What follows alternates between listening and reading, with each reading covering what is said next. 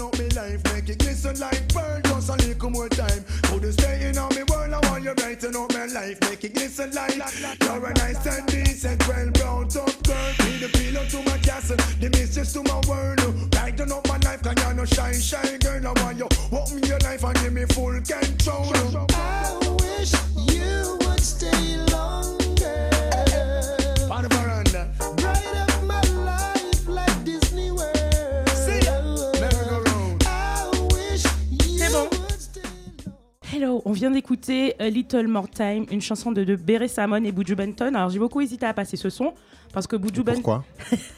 Parce que Buju Benton est un artiste particulièrement problématique, mais euh, Ah, quand depuis même. hein. longtemps. Et mais hein, il a été emprisonné 10 ans. Il a fait un grand retour. Il a été beaucoup attendu à- dans la Caraïbe. Il a fait un grand retour, notamment avec un grand concert qu'il y a eu à Kingston. Et il a invité sur scène notamment Beret Samon, qui l'accompagne sur le son que je viens de passer.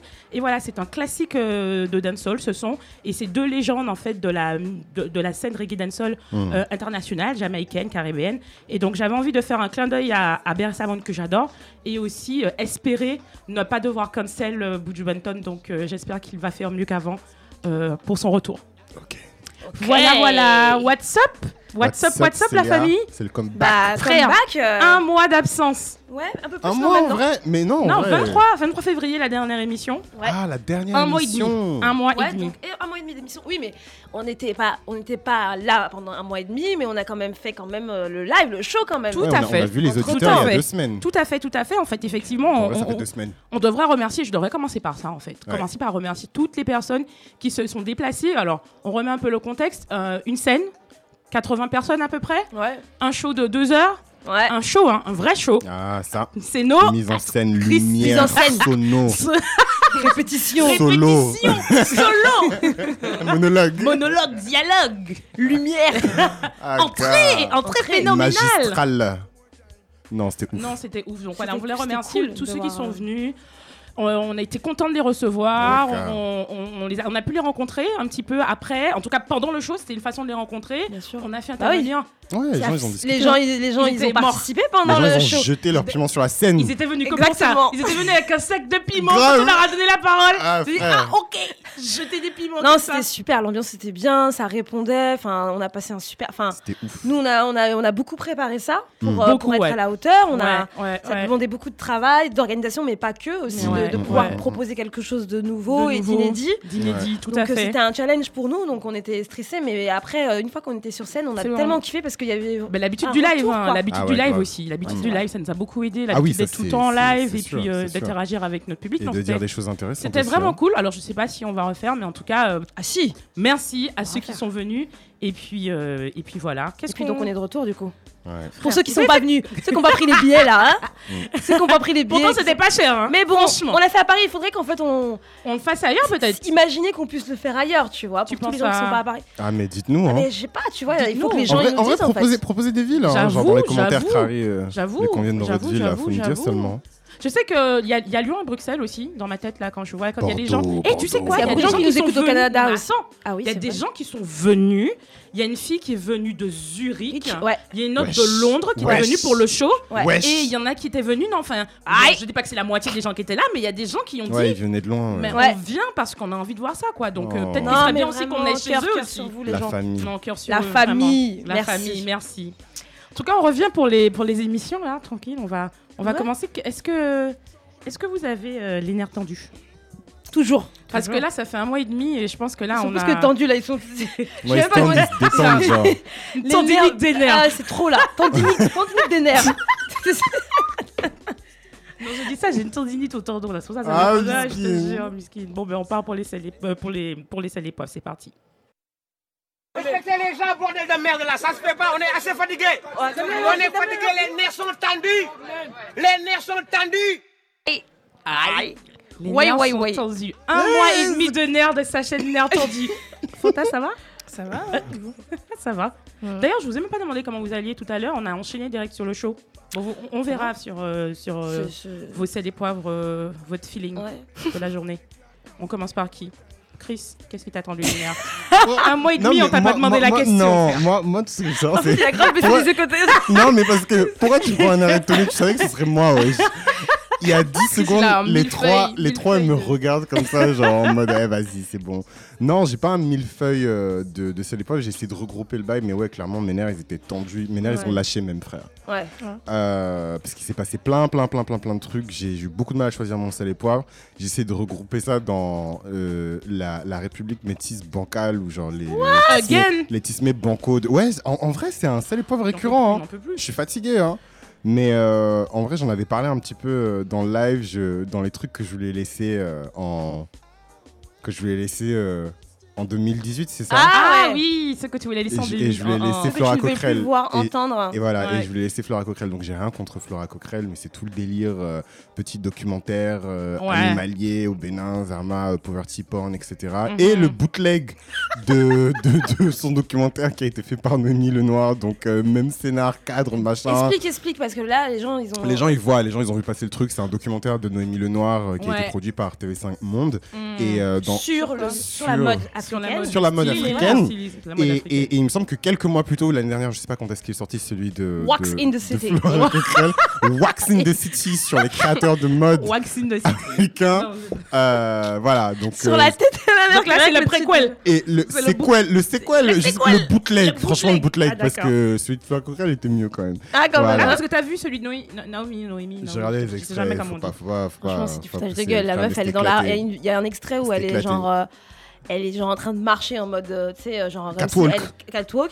Et genre, il y a plein de femmes, il y a, il y a trois ou quatre femmes noires autour d'elle. Ouais, ouais, Genre des hyper foncées, euh, Ouais. machin. Et elle, elle est au milieu avec les cheveux Avec au la vent. lumière, les avec cheveux au vent et tout. machin. Ah, c'était malaisant. Ouais, il y a un truc chelou en fait, tu mais vois. moi genre. je me demande alors C'est peut-être qu'on l'a si- choisi pour ses compétences et ses connaissances dans le mannequinat etc mais je- elle est pas elle est pas elle a pas d'origine contrairement à, à Flora Coquerel pour Oui, le coup qui est, elle a pas euh, d'origine euh, béninoise, d'Afrique euh, je crois qu'elle est métisse réunionnaise son père est, français blanc Euh, donc je me demande pourquoi elle a pas elle plutôt que et elle a pas non plus de connaissances sur la mode africaine aussi. Bah oui. Ben, j'en sais rien Mais en fait, j'en sais pourquoi- rien mais je ne crois pourquoi pas elle je ne crois pas je sais pas pour- Pourquoi elle et euh, pourquoi dans ce contexte-là Enfin, je sais pas, moi perso, ça m'a ça, ça m'a saoulé. Je c'est peut-être des lanceurs de carrière ça des relanceurs de carrière Mais Ouais. complètement, mais complètement. Tout le monde relance sa carrière sur l'Afrique. hein. Ah c'est ça, Il y a l'Afrique, c'est hein. Non mais il y a pas que le métis. Enfin, euh, effectivement, tu vois, Bintou a dit, il y a tout, tout le monde relance euh, sa carrière sur le dos de l'Afrique. Euh, Ouais. Naomi Campbell qui a lancé sa chaîne Là, YouTube. il. euh, la pour les gosse c'est jeunes sa femmes les noires. c'est sa deuxième Non, mais- maison Voilà. Non, mais Naomi Campbell, elle a même un hashtag maintenant, c'est Naomi Africa. Non, sur la tête de ma mère, en fait, qu'elle met un truc, elle met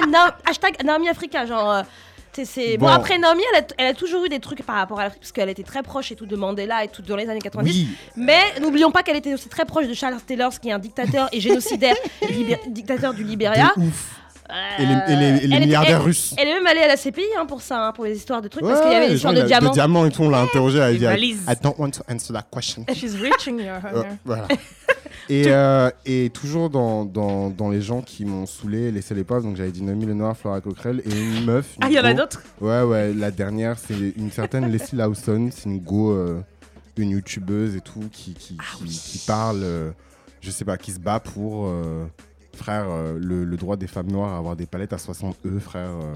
que oui, les femmes noires, si on leur proposait des palettes à 60 euros, euh, elles seraient bien contentes, machin. Euh, moi, je dis oui. euh, qui ne dirait pas oui, de toute façon, pour une palette à 60 euros Et en fait, il y a eu toute une, toute une polémique et une controverse en fait sur Twitter. Il y a eu plein de vidéos sur ça, de trucs. Donc, je laisse les gens aller voir ça Mais qu'est-ce qui t'a énervé du coup Moi, ce qui m'a vénère, c'est que le truc, je trouve qu'il est plus large en fait que cette histoire de palette à 60 E.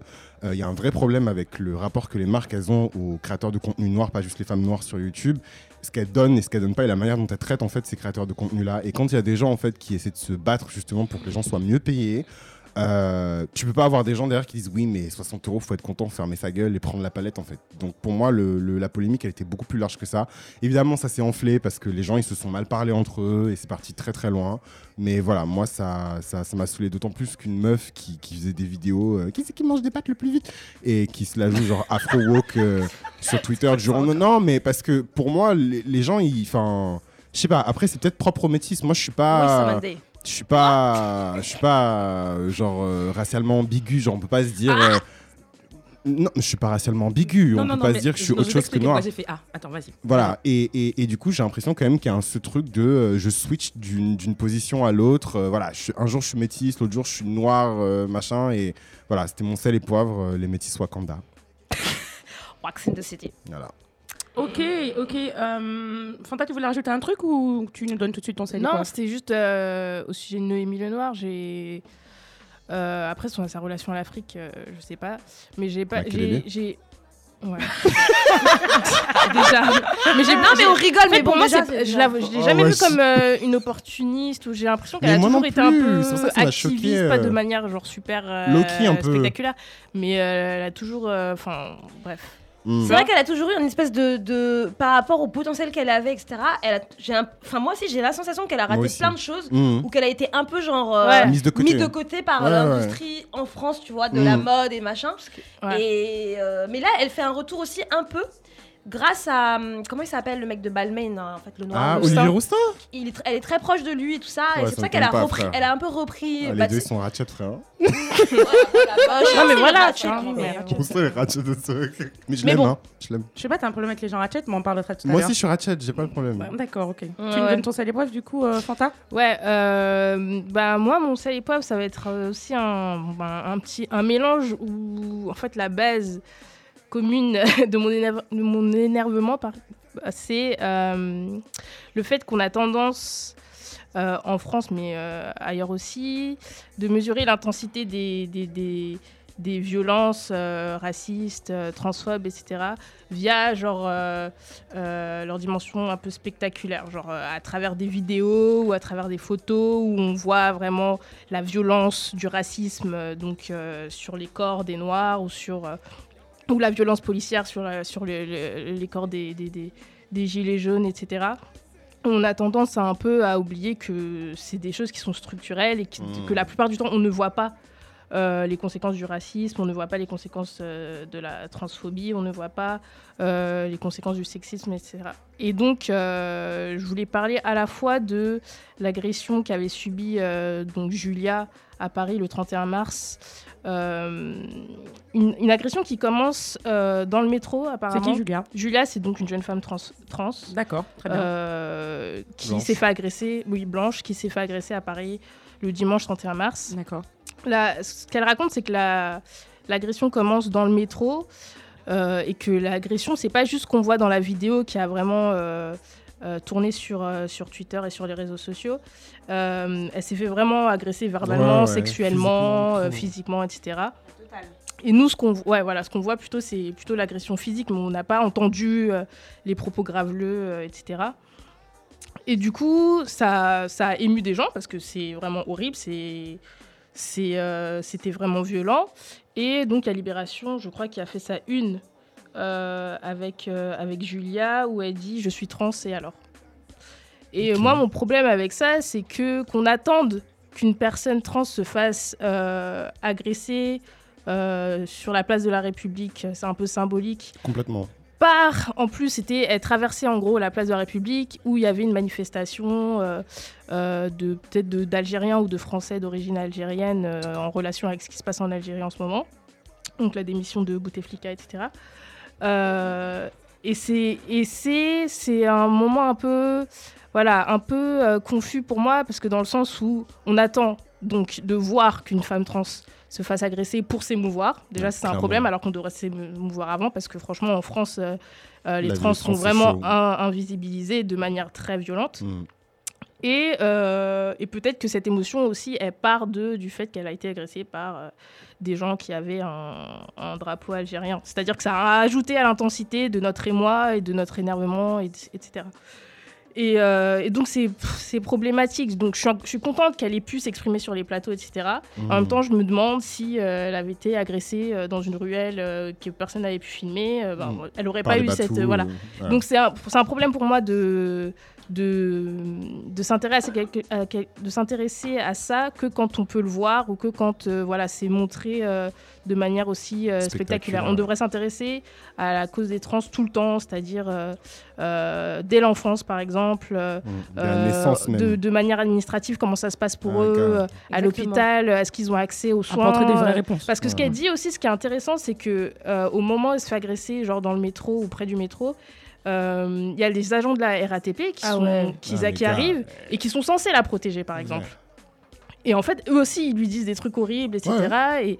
Et, donc, euh, il y a un problème, par exemple, d'éducation des gens, Mm. de tout, nous tous, hein, euh, Nous tous. qui fait que euh, même les gens qui sont censés la protéger n'ont pas su la protéger. voilà, et pas- elle a dit, je me suis sentie même, même plus agressée par les mecs de la RATP parce que à ce moment-là, genre, je, je descends, les mecs sont censés me protéger et en fait, ils sont en train de me faire culpabiliser. De, en gros, les mecs lui disent, mais pourquoi tu, enfin, pourquoi vous, déjà, Ouais, déjà, pourquoi vous vous habillez pourquoi comme vous ça habillez vous comme ça, vous pas comme censé- ça, etc.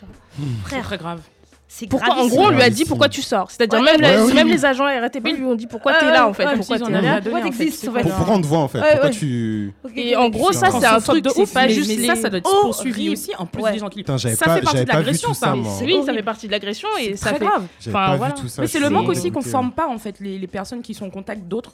Ils les forment pas sur leur comment comprendre en fait les, les personnes qu'ils ont à protéger et quelles sont les différences, etc. Il faut une vraie formation parce que culturellement, c'est pas prévu ça. Mais ça, c'est ils vrai, pas des- culturellement. Moi, euh, pour moi, c'est même pas une formation parce que je pense qu'en fait, on est tous, C'est l'humanité en fait. on est ouais. tous ignorants en fait de, Mm. de- de ces questions de ces questions-là. Et en fait, il faudrait, c'est-à-dire que dès l'enfance, en Ouais, fait, il parce faudrait que ça commence dans la cour de récré en il fait. faut en fait, il faut que les gens sachent, il faut qu'on comprenne. Après, c'est pas genre, euh, je veux dire, en fait, on, on est dans une société où on nous explique pas, donc on sait pas. Mais il faudrait, c'est dès l'enfance. Pour moi, Mm. c'est même pas genre formation de certains types de personnes. Il faut que tout le monde en Ouais, fait c'est ça. sache que Ouais. ça existe dans Mais la- encore dans- plus dans- quand tu es censé être dépositaire de Ah bah, ça, l'autorité. c'est sûr. C'est-à-dire ça va du, de l'agent de la RATP au juge en fait. Ouais, hein, clairement. qui Tout à fait. va MDR. Alors, de- je suis sûre que c'est eux les plus ignorants en plus. Ouais. Mais en tout cas, leur ignorance a beaucoup plus d'impact. D'impact, si vous ouais. voulez, euh, sur la vie, euh, parce que c'est eux qui font les lois, etc. Enfin, qui influencent. Ouais. euh, les- Enfin, voilà. Et du coup, c'était juste ce que je voulais dire, quoi, qu'il faut euh, s'intéresser au, au- au racisme, au sexisme euh, hors de, euh, du spectaculaire, de l'image, pas etc. attendre, En Ouais. tout Voilà. cas, c'est c'est gravissime. Moi, perso, j'ai vu la vidéo, mais j'ai pas vu ce qui s'est passé dans, dans le métro. J'ai été Ah, la hyper choqué. Genre, ça faisait longtemps que j'avais pas vu autant de violence, genre, dans C'est- une C'était vidéo. un en fait. concentré de violence. Ouais, et avec tu vois le fait qu'ils étaient en tout ils étaient tout en cercle, la meuf qui lui Ouais. attrape le bras, machin. Et en fait, je regardais sans son Frère, et je pouvais m'imaginer en fait ce qui était en train d'être dit, tu vois. Tu vois qu'à un moment là, elle, elle part en vrille parce qu'on a dû genre lui dire un truc de ouf, tu vois. Mm. Elle se défend en fait. Ouais, mais c'est chaud. On peut saluer d'ailleurs la dignité Sa et le courage dignité, franchement. euh, de, de Julia parce que non seulement euh, sur les plateaux télé, euh, elle a réussi à déjouer les, les, les, les pièges, les pièges, ouais. ouais, des pièges. médias qui voulaient évidemment avoir, avoir, hein. avoir une analyse et instrumentaliser enfin, son agression Ouais. puisque Mhm. c'était euh, c'était pendant une manifestation euh, de, de Français d'origine d'Algé- euh, de Français d'origine algérienne Ouais. ou d'Algériens. Donc évidemment c'était trop facile et euh, elle a été hyper euh, hyper intelligente, Mhm. hyper euh, digne en disant ah, attendez hein, vous n'avez pas commencé à faire vos bails de ouais en gros c'est des trucs d'arabe euh, Mhm. etc. donc ça c'était enfin c'est c'est même pas que ça a été cool ça a été hyper courageux et digne de sa part et euh, et voilà Alors qu'en vrai, elle, est- elle devrait être là juste pour parler d'elle-même. et- Ouais, elle était obligée. du coup elle a été obligée tu vois donc euh, aussi par dessus donc Ouais. de, de faire un travail pédago- un pédagogique sur autre chose frère Ouais. non mais t'imagines Ouais. la charge de, de- de- Ah ouais, mais tu sais, enfin, les trans, elles portent euh, sur leur dos tellement de de- d'autres luttes que les leurs. Enfin, c'est Mm. un truc qui est historique. hein. On a Ok. parlé en plus. Ouais, on a parlé, on en a parlé. Bintou, ton sel et poivre? Après ça, ça va être. euh, ouais, euh, alors, moi, mon sel et poivre, euh, j'ai envie de rendre hommage, du coup, même presque euh, au. Comment dire, j'allais dire au générique, au jingle de notre sel et poivre. qui Grave. est- Qui est, qui est, qui est, euh, qui est, euh, dit par un homme sénégalais. euh, avec son accent très sénégalais euh, que les gens reconnaissent. Et du coup, j'ai envie de parler en fait des Sénégaulois. Parce que cette semaine, euh, il y a une résurgence en fait euh, de la sénégauloiserie avec évidemment euh, la nomination euh, de Ah ouais, Sibeth. Ndiaye.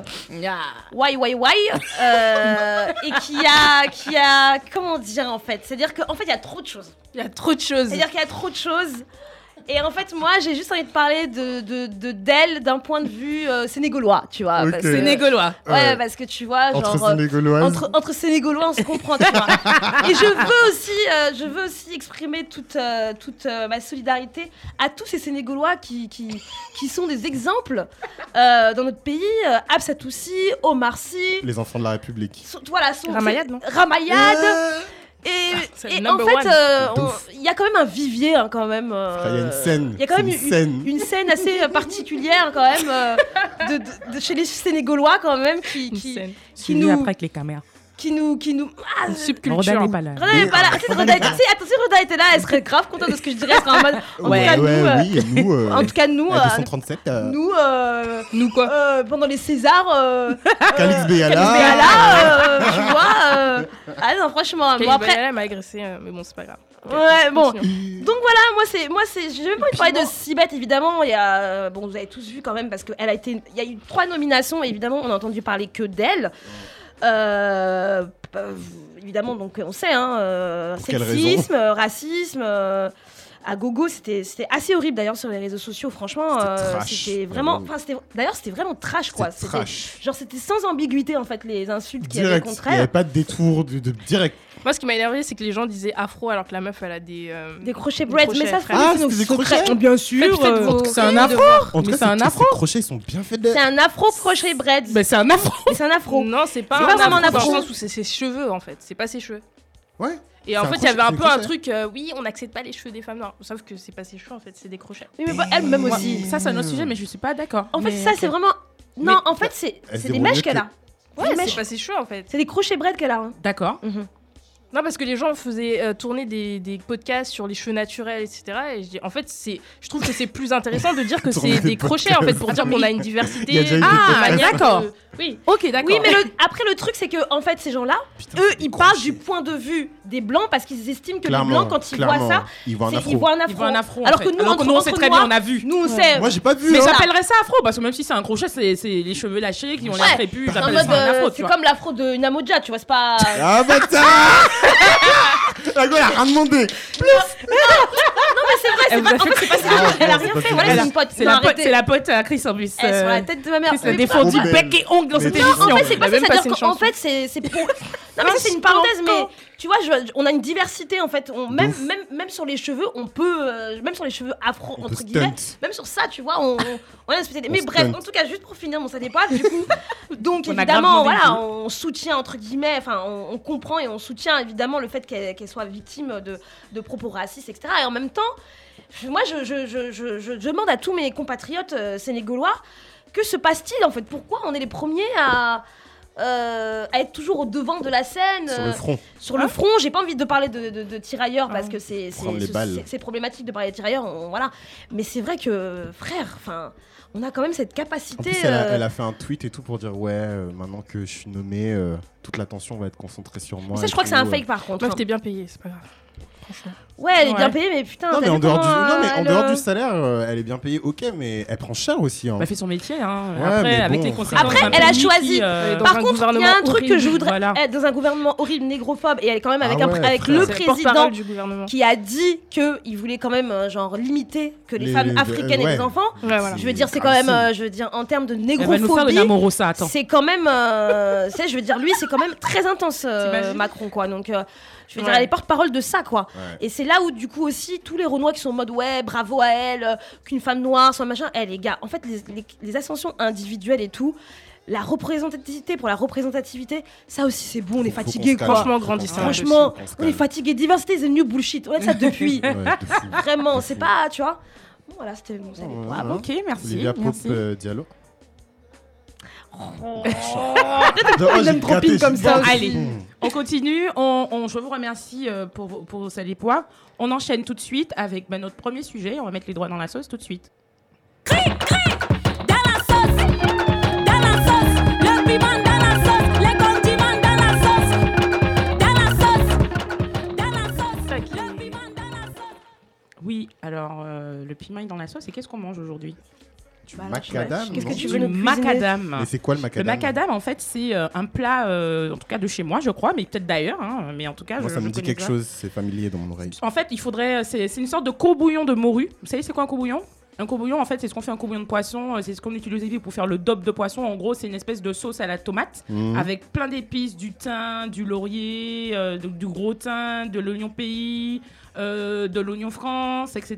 Tout ça, de l'ail. On fait une sorte, une sorte de sauce à la tomate dans laquelle on va faire cuire le poisson. Mhm. Donc un courbouillon de morue. Donc c'est la même chose, mais avec de la morue. Après, on retire les morceaux de morue, on les laisse en fonction, on met le riz dedans. Et après, on fait cuire en fait le riz euh, dans la sauce, euh, dans la sauce, euh, dans la sauce tomate entre guillemets, en tout cas dans le courbouillon de morue. Et puis on rajoute un petit peu d'huile rouge. Alors ça, c'est ma mère qui m'a dit ça, mais je suis pas sûre. hein. En tout cas, de l'huile de roucou pour que ça ait une grosse, une belle couleur, une belle couleur rouge. Et puis voilà, vous remettez vos morceaux de morue dedans, et puis vous avez votre macadam. Évidemment, vous mettez du piment. Macadam sans of piment, ça ne marche pas. Donc euh, Ouais, donc voilà. en, en- en gros, c'est du riz au gras, quoi. C'est du jollof. Non, ouais, c'est en fait. Quand ma mère m'a dit ça, j'ai dit, je suis sûre, ils vont le dire et tout. Ouais, mais en fait, ça ressemble un peu à la cuisson d'un jollof, par exemple. Ouais, mais ça s'appelle ouais. le macadam. C'est à la morue. C'est extrêmement bon et ça fait très. Ça doit faire au moins 15 ans que j'ai pas mangé ça. La dernière fois, j'ai mangé ça, chez- c'était chez mon grand-père à Verrier, à Bellefontaine. Donc, euh, à tous ceux qui m'entendent et qui ont envie de nous drop un Tupperware de macadam, Ah, les euh, Tupperware sont les bienvenus. soon, on est, on est preneur. On est là. Donc on est là. On va manger ça et euh, pour euh, se mettre un petit peu dans la sauce, on va écouter euh, 13 blocs euh, amis d'avant pour introduire le sujet 1 qui est un choix de Fanta.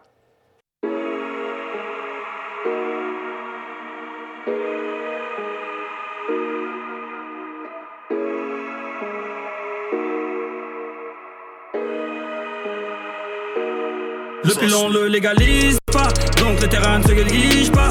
À la cité ça tire fort, les types n'y vont pas doucement. Avant t'étais l'un de mes pires gars, maintenant c'est des bonjours à distance. Avant t'étais l'un de mes pires gars, maintenant c'est des bonjours à distance. Bam bam bam deal. Dans ma chambre j'ai un jean Et dans les poches y'a de l'argent Des piles mais que j'oubliais la veille j'étais cuit Avant que ça rentre dans la machine La daronne fait la fouille Elle récupérait tous mes yébis C'est comme ça que je me faisais gris Avant que je mange de la dami. Mon nom de famille était sali J'étais sujet de convers de mes voisines. Faisais honte à mon père devant ses amis. Maintenant que je fais la cover des magazines Que je fais les courses pour toutes les familles Je la fierté de tout mon bâtiment. Je la fierté de tout mon bâtiment. Yes, oh.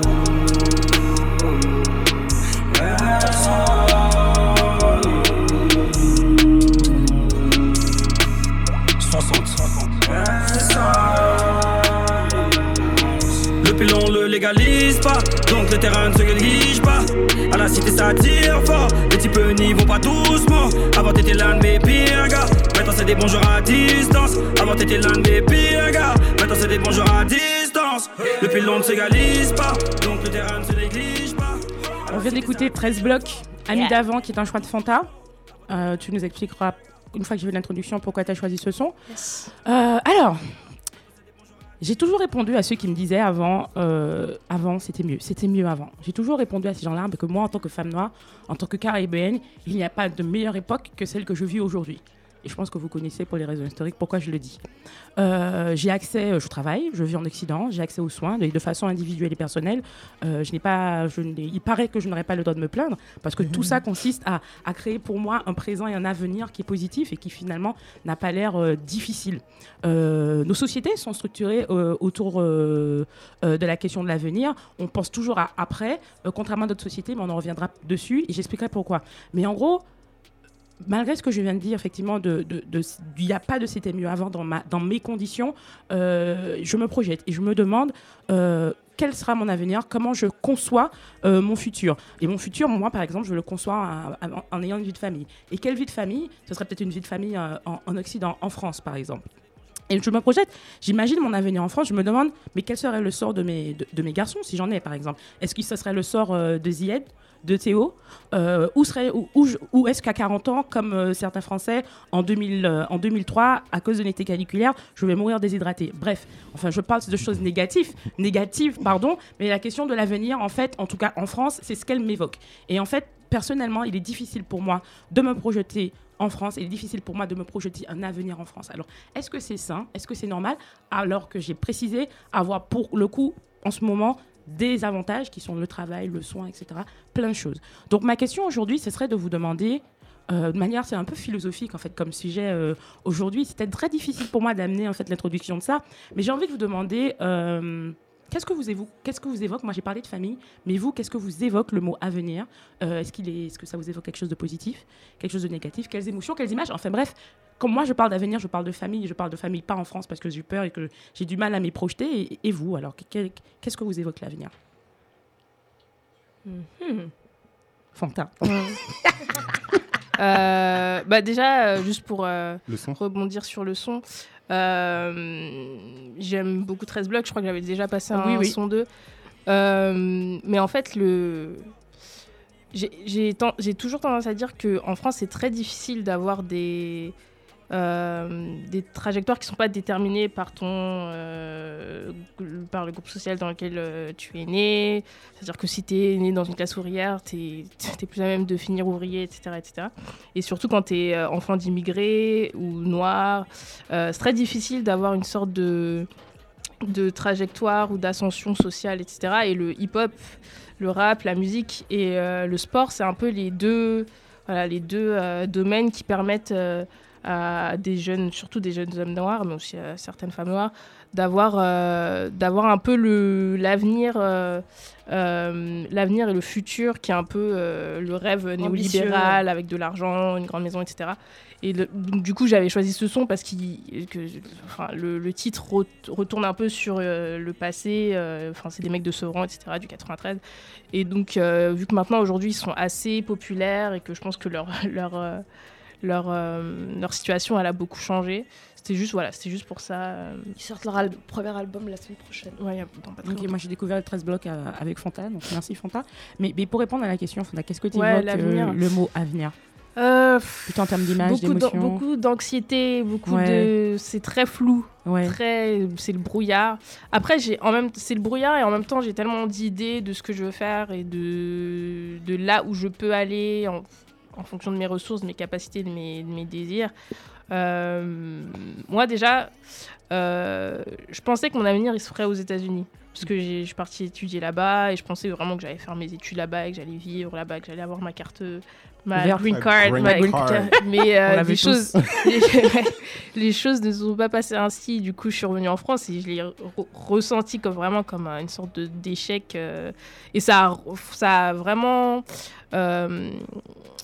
euh, je- recart- recartographié toute, Ouais. toute, Malgré ton jeune âge, tu as déjà une vision sur l'avenir qui ne s'est pas passé comme prévu en fait. Ouais, voilà, déjà, il y a déjà eu un truc. Ouais. Même depuis que t'es petite, moi, je voulais aller étudier aux États-Unis, Ouais. etc. Donc, c'était vraiment genre, je serais là-bas. Euh, mais les choses ont. Voilà, ça a fait que maintenant, je suis tout le temps en constante réflexion sur l'avenir, sur euh, là où je veux aller. euh, Enfin, même là, je suis en train de choisir, genre, dans quel cursus. j'ai repris mes études. Du coup, donc ça c'était un truc que je pensais pas refaire, par exemple. J'ai repris mes études et là je me demande euh, si je veux pas me réorienter vers une euh, euh, une licence audiovisuelle ou si je veux devenir prof. Enfin, Mm. donc je sais pas. Je, je suis en fait je suis à la fois très anxieuse parce et je suis anxieuse aussi parce que je suis très open en fait, parce que je me dis que je peux faire plein de trucs et donc je suis pas très, euh, j'ai pas, j'ai pas de décision fixe, etc. Donc c'est flou et c'est en même temps très ouvert. Donc c'est un peu les deux. Ouais, Optimiste, ok. pas- Donc entre anxiété et optimisme à la fois parce qu'il faut avancer et que tu as, Ouais. en vue des choses euh, que Ouais. tu aurais voulu atteindre. Et, et Chris, alors, et toi, l'avenir, euh, est-ce que c'est sous les mêmes auspices que, que Fanta? Est-ce que c'est l'anxiété ou c'est autre chose? Euh, moi, mon avenir, je vois beaucoup de thunes. beaucoup de mecs, beaucoup de Inch'Allah. thunes. J'ai demandé positif, Inch'Allah. négatif, il dit les thunes. C'est Les bien ça. thunes, Beaucoup d'argent. Beaucoup d'argent. Voilà. Et Mhm. un harem. Moi, je veux un harem, genre. Voilà. Ouais. Tu vois, genre, voilà. Et euh, Un non, non, harem mais. Ouais, un harem, tu vois, genre, moi, il y a moi. Ouais. Ouais. Il y a. un ton harem, micro. quoi. Ouais. Petit problème de micro, je sais pas si du Je sais coup, pas si vous avez tous entendu, mais- Ouais, mais toi, euh, ouais. non, mais plus sérieusement, déjà merci pour le, le- le sujet parce que j'ai fait beaucoup d'introspect et j'ai énormément réfléchi sur euh, ben, ma vie. Bon après moi je suis, je suis jeune, hein, je suis tout jeune, mais est euh, jeune. non mais Moi, plus, je sérieusement, euh, en fait j'étais méga anxieux, obsédé par mon futur avant, genre euh, j'ai eu énormément de pression en fait de la part de mes parents quand, quand, quand j'étais petit pour réussir. Euh, là, il en avait parlé dans une émission. Il avait développé cette idée en fait du, du transclasse où en fait tu, tu- voilà, ta famille a un certain capital, mais peut-être que le, fait de venir s'installer en France fait qu'il y a une perte du capital ou du moins du capital financier. Et du coup, j'ai toujours ressenti le fait d'avoir du, capital culturel ou symbolique, mais pas forcément le- les thunes qui vont avec. Donc euh, énormément de pression pour rattraper tout ça. Et euh, il y, a, très peu de temps, je me suis un peu affranchi de tout ça et je me suis dit qu'en fait, genre, ma, ma vie, je la fais tous les jours et du coup, je pense beaucoup, beaucoup moins euh, à l'avenir, en tout cas euh, à, l'avenir euh, lointain. Par contre, je, suis toujours resté aussi optimiste parce que voilà, quand j'étais plus jeune, je n'avais pas un environnement qui était ultra favorisé et sincèrement, ce que je voyais autour de moi, ça me, ça me, comment dirais, j'avais du mal à concevoir que je puisse faire ce que je fais aujourd'hui, tu vois. Aujourd'hui, je bosse dans dans une des meilleures agences littéraires francophones, tu vois, genre c'est juste, enfin c'est un peu de la science-fiction, tu vois, genre pour moi. Donc euh, voilà, l'avenir, euh, je, je- je suis très optimiste et, euh, et- et disons qu'avant, genre, je le voyais pas ailleurs qu'aux États-Unis, tu vois, par rapport à ma condition, mon expérience aussi, Ouais. tu vois, je suis LGBT, donc il y a pas mal de choses que j'aurais voulu pour mon avenir que je voyais pas nécessairement en France. Tu vois, le mariage pour tous, euh, l'adoption de ces questions-là, c'est encore euh, en train de, de- de- tu Mhm. vois, de, de se faire alors qu'ils sont très loin aux États-Unis. Mais bon, maintenant, je, je suis un peu. Ça dépend je- dans quel état. Parce que c'est pas partout pareil. Oui, oui, évidemment. évidemment, évidemment, évidemment. Oui, moi, moi c'est, moi, c'est Miami. Hein. C'est pas. Cas, Ouais. De- Texas ou bien, je pas où là. Wisco- Wisconsin, c'est pas. bon, voilà. Euh, Wisconsin, c'est bien hein, là-bas. Ils ont fait quoi? Ah, t'étais- Elle t'étais est- là-bas? elle- elle vit là-bas. Elle vit à Madison. Et toi, Mintou, alors Alors moi...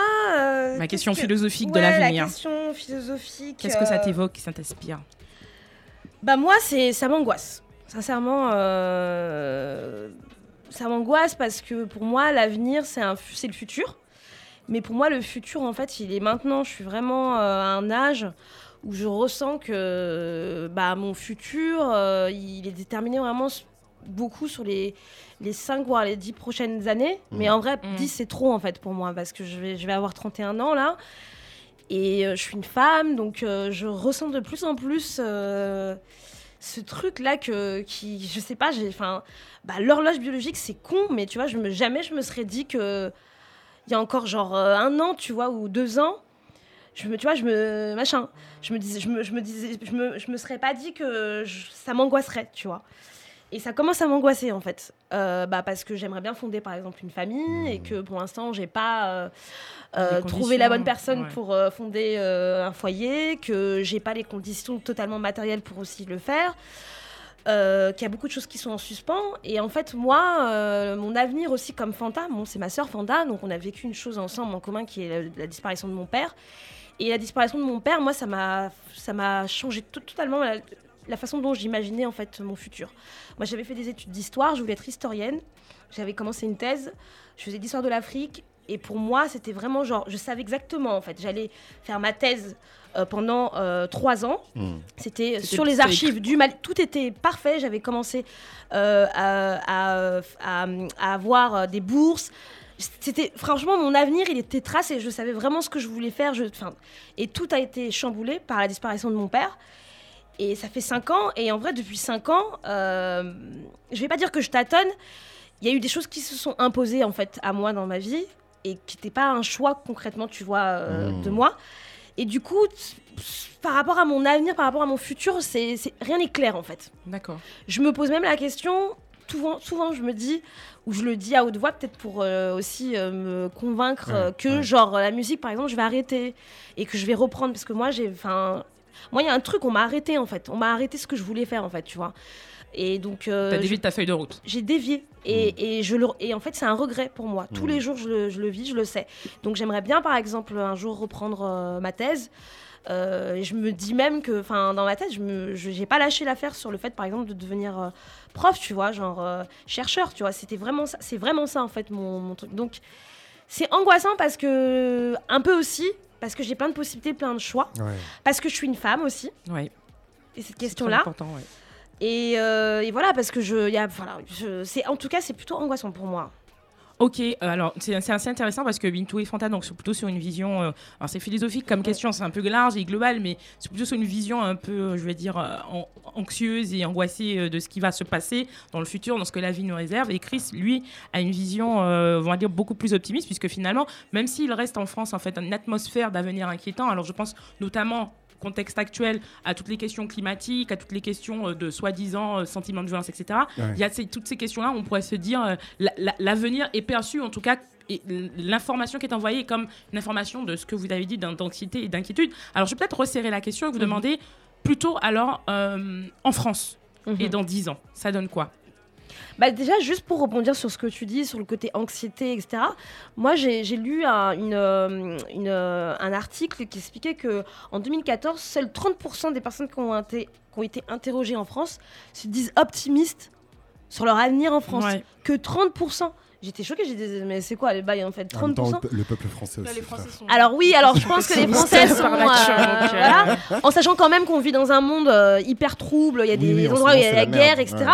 La France, c'est quand même, je veux dire, euh, C'est tranquille, ouais. Ça va. bah, je veux dire, il y a, il y a quand même une sécurité euh, Non, non, euh, en termes de santé. euh, Il y a quand même, Même euh, des climatique, hôpitaux hein.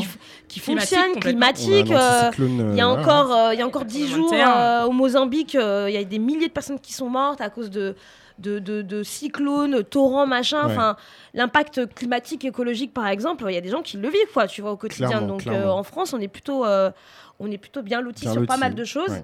malgré le fait que les gens soient pas donc optimistes sur leur avenir. Mais moi, si je, si je devrais répondre à cette question-là sur euh, est-ce que du coup je vois mon avenir en France, c'est ça la question. Alors oui, la question pour être plus précise, c'est est-ce que tu vois ton avenir en France? Et alors si oui, tu te vois où dans 10 ans? Et Mm. puis euh, sinon, qu'est-ce qui fait qu'en particulier, ça te permet pas de te projeter ici en fait? Bah moi, comme je disais, déjà, mon avenir, euh, je l'avais- j'avais construit, donc très jeune, comme tout le monde, c'est pendant ta jeunesse que tu mets, des, tu mets les pierres pour construire euh, ta maison, quoi, ce que tu veux, ce que tu souhaites. J'avais fait en sorte de, de, de, de- créer mon avenir pour qu'il soit pas en France, puisque je voulais être chercheur sur l'Afrique, etc. Et donc, euh, je m'étais dit, euh, voilà. Donc, de façon vraiment, depuis très longtemps, moi, mon avenir, je le voyais pas en France, en fait. Donc, encore aujourd'hui, j'espère que je pourrai partir. Pourquoi Pour 15 milliards de raisons. Parce que, euh, je sais pas. En vrai, je pense que c'est presque un privilège que j'ai eu depuis. Non, parce que, en fait, depuis que je suis, enfin, depuis que je suis très jeune, euh, je voulais quitter. Enfin, je m'étais dit que j'allais pas avoir un avenir en France, et donc je vais pas, je vais pas mentir et dire que c'est parce qu'il y a du racisme ou machin. ouais. Parce qu'à l'époque, j'étais pas, excuse-moi, mais euh, Mmh. c'est pas, je veux dire, quand j'avais euh, 12-13 ans, je- j'avais pas de réflexion sur ça, tu vois. Je me disais pas que, j'allais, que je voulais quitter la France parce que c'est un pays raciste, parce qu'il y a du chômage, parce que Mmh. euh, parce qu'il y a des discriminations. Ça, je peux le dire aujourd'hui, tu vois. Aujourd'hui, ça, ça, Ça c'est un argument, ouais. c'est un- ça, ça contribue encore plus, tu vois. Mais c'était déjà le cas avant. Mais c'était le cas avant, mais pas avec ces arguments-là. Moi, c'était. J'arrive même pas à dire pourquoi, je sais pas. Moi, L'Afrique. Comme on, a- on allait souvent en, en vacances en Afrique, j'étais bien. Je me disais, j'aimais bien, euh, tu vois, euh, la vie euh, là-bas en Afrique de l'Ouest, quand on allait au Sénégal, au Mali ou en Côte d'Ivoire. Bon, on avait l'habitude d'a- d'aller un peu partout, donc c'était cool. donc, euh, l'Afrique, moi, l'Afrique, ça m'a toujours. euh, L'avenir en France, ça a jamais été. Mais aujourd'hui, euh, je sais que je vais devoir être ici encore pendant euh, au moins un minimum 5 ans. Ouais. Euh, parce qu'il y a plein de trucs que j'ai pas encore. euh, Je peux, pas- je peux pas partir. Par exemple, je pourrais pas partir en Afrique comme ça. Je me dis que bah il faudrait que je trouve la bonne personne déjà avant de, de quitter. C'est con, mais je sais que par exemple, je pourrais pas trouver de mari en Afrique. Ça va être très compliqué pour moi. Ça Ah bon dur. Ouais. D'accord. Parce que euh, pour plein de raisons sociologiques, déjà, euh, j'ai 31 ans. Mmh. Et en tout cas, euh, chez nous, euh, 31 ans, une fille, enfin, moi je suis déjà. Je suis déjà à Une la casse. Non, mais je suis déjà à la casse, tu vois. T'es une tantine. Je suis une tantine, euh, que les gens se, se mettent en couple plutôt entre 24 et 26 ans. Donc, un mec qui a 31 ans, par exemple, genre, il sera pas. Enfin, ça va être très rare de trouver un homme dans ma tête, tu vois, genre, euh, qui rentrerait dans mes critères, tu vois, qui serait Et célibataire. ouais, à part ouais, si je veux ouais. devenir deuxième femme, tu vois. Bon, là, ça me. Mais, ces- mais hein. mais toutes ces, toutes ces, toutes ces questions-là rentrent en compte, moi, pour moi, sur les, sur les raisons pour lesquelles, par exemple, j'y vais pas, tu vois. Mm. Je me dis toujours, je peux pas aller en Afrique célibataire, quoi. Parce que sinon, je vais rester toute ma vie célibataire là-bas. C'est intéressant, c'est peut-être une question d'âge, mais euh, Oui, d'âge. Mais, mais moi, quand j'ai dit euh, que je ne me vois que, que j'avais du mal à me projeter, j'ai parlé euh, de fonder une famille. Alors moi, Mm. j'ai moi j'ai 32 ans, mais tourne à 31. Est-ce que c'est parce qu'on a cet âge-là qu'on parle de famille, alors que Ouais. Chris et Fanta n'en ont pas parlé, Oui, tu je, vois je pense qu'il y a l'âge qui je- joue, hein. Donc Bah oui, je a pense que l'âge nos- et aussi comme tu as dit, il y a la- il y a le- l'horloge biologique et effectivement on est en plein dedans. Nos ovocytes et nos ovaires vont pas nous attendre jusqu'à 45 ans. Ah bah, Quoique là. si on a l'argent, c'est possible, Eh mais mais mais je vais poser la 25 000 euros pour. je te jure. Ah oui, je suis au courant. On au courant. Moi, je suis au courant de ce on truc-là. Je me suis congeler renseignée, ses quoi. ovocytes Mais et bien tout, sûr. mais bien sûr. C'est bien 25 000 sûr. euros. Un bail comme ça. hein. Ben, en fait, tu peux le faire en France, mais enfin, on fera un épisode sur ça, c'est- intéressant. Ah ouais, ouais. Chris, En et tout cas, on est toi au courant, donc ça veut dire ça que veut dire ça qu'on nous est au angoisse. courant hein. et que c'est-à-dire ouais on, on prévoit en fait on fait déjà des projections en se disant qui ce qui pourrait arriver en fonction que cette situation là arrive on a déjà en fait mis le plan B pour pouvoir euh, avoir des solutions au cas où Chris et toi alors j'ai refermé ma question et je te demande euh, est-ce que tu, tu vois ton avenir en France? Euh, bah, est-ce que oui est-ce que non? Bah oui, perso, je me suis redécouvert un amour inconditionnel euh, pour la République française. Et Depuis qu'on a ramené la coupe à la maison? non, non, mais plus sérieusement, en vrai, j'ai un tout petit peu voyagé. Je suis pas parti méga loin, mais euh, en, en bougeant un peu, je me suis rendu compte que. Et en regardant aussi ce qui se passe dans le monde, hein, je me suis rendu compte que l'herbe, elle était pas forcément plus verte ailleurs. Donc ça a un peu contrasté euh, le- la, la vision que je me faisais quand j'étais plus petit, où je voyais clairement pas mon avenir en France. Euh, pas forcément aux États-Unis non plus, mais peut-être en, en Asie du Sud-Est. Tu vois, moi, je suis très attiré par ces cultures-là. Euh, mais en même temps, enfin moi je suis né euh, au, au Bénin, mais j'ai pas grandi là-bas. Ma mère elle est migrée, voilà, donc j'ai quand même cet attachement-là, c'est- ma culture aussi.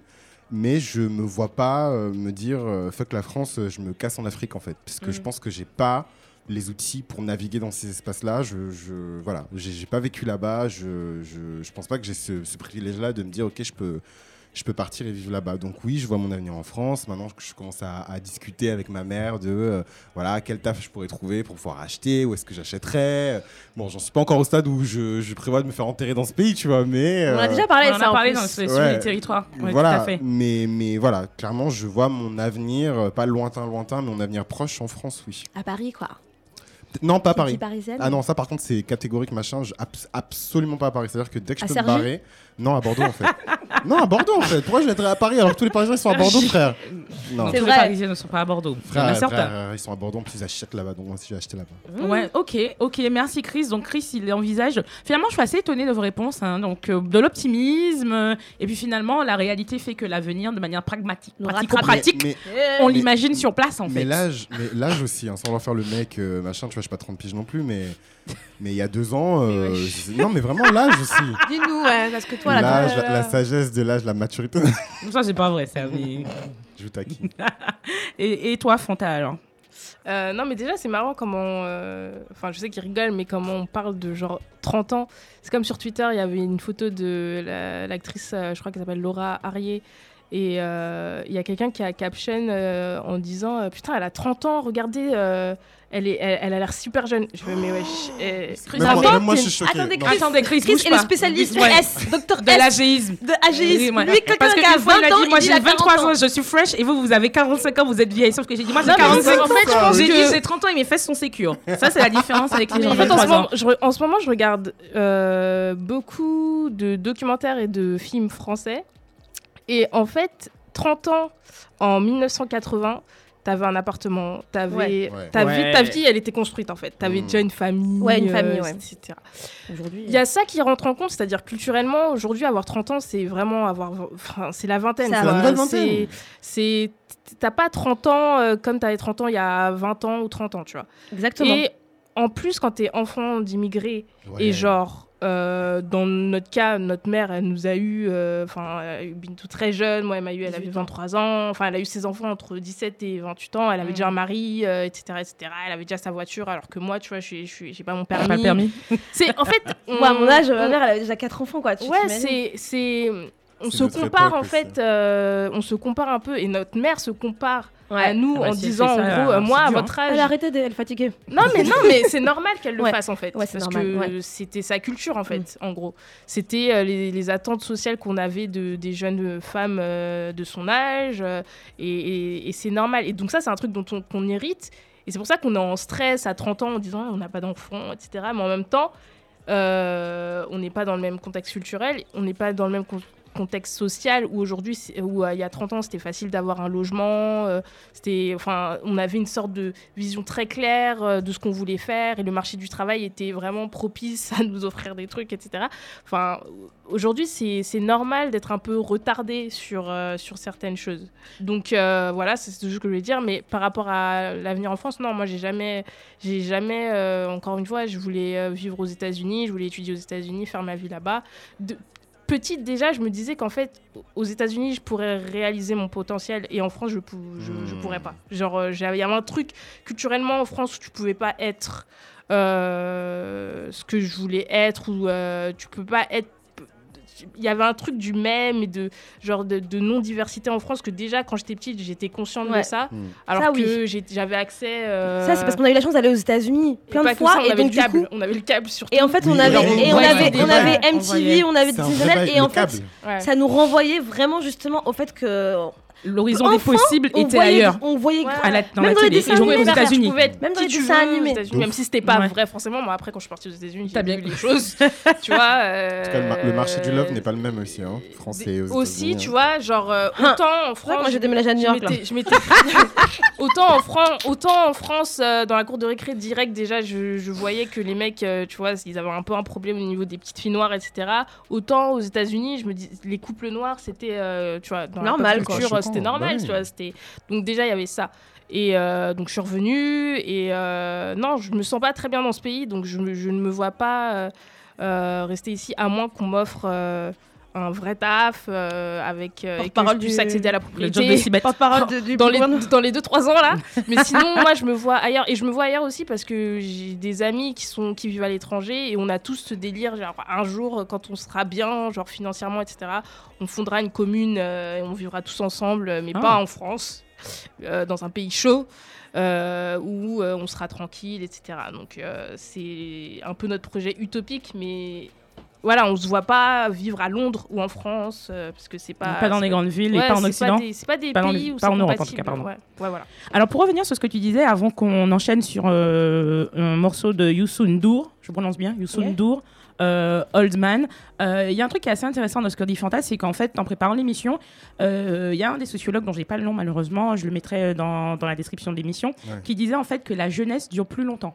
Oui. La jeunesse dure plus longtemps. Avant, elle, était beaucoup plus courte. Donc, les, les- gens restent encore. Les, jeunes gens, les gens qui ont entre 20 ans et 25 ans, restent plus longtemps chez eux. Donc, la jeunesse, donc cette, cette génération, dit génération. euh, les milléniaux, la génération Y, c'est Ouais. ça Ouais, ouais, cette, génération qui- à qui on a donné un nom, en fait, elle est juste un peu différente de celle d'avant. Mm. Principalement parce que leur jeunesse dure plus longtemps. Ouais. Plus on, on reste plus longtemps chez soi, on est plus dans des situations de célibat plus longtemps. Et ça, ça constitue Parce la qu'on fait jeunesse. plus, plus d'études aussi. On, Exactement. plus- on est même presque surdiplômé. Exactement. Pour beaucoup. Bon, Et après, donc, on croit pas parce tout le que monde, les, mais bon. Les, les rites de passage à l'âge adulte, ils disparaissent aussi. Il n'y a plus de, Ouais. de marquage où on te dit voilà. Oui, le mariage, homme, euh, des trucs comme ça. une femme, euh, tu vois. Voilà, donc c'était tout simplement pour rebondir sur ce que disait Fanta. La Mm. jeunesse euh, dure plus longtemps, Clairement. mais la vieillesse aussi va durer plus longtemps. Et euh, si on parle d'avenir, on parle aussi de ce qui va se passer après. Mm. Et nous allons vieillir et on va en parler tout Ah de suite après. Oui, Oh. c'est vrai. Et on va y parler tout de suite après euh, le, le, le morceau du Swindour, Old Man.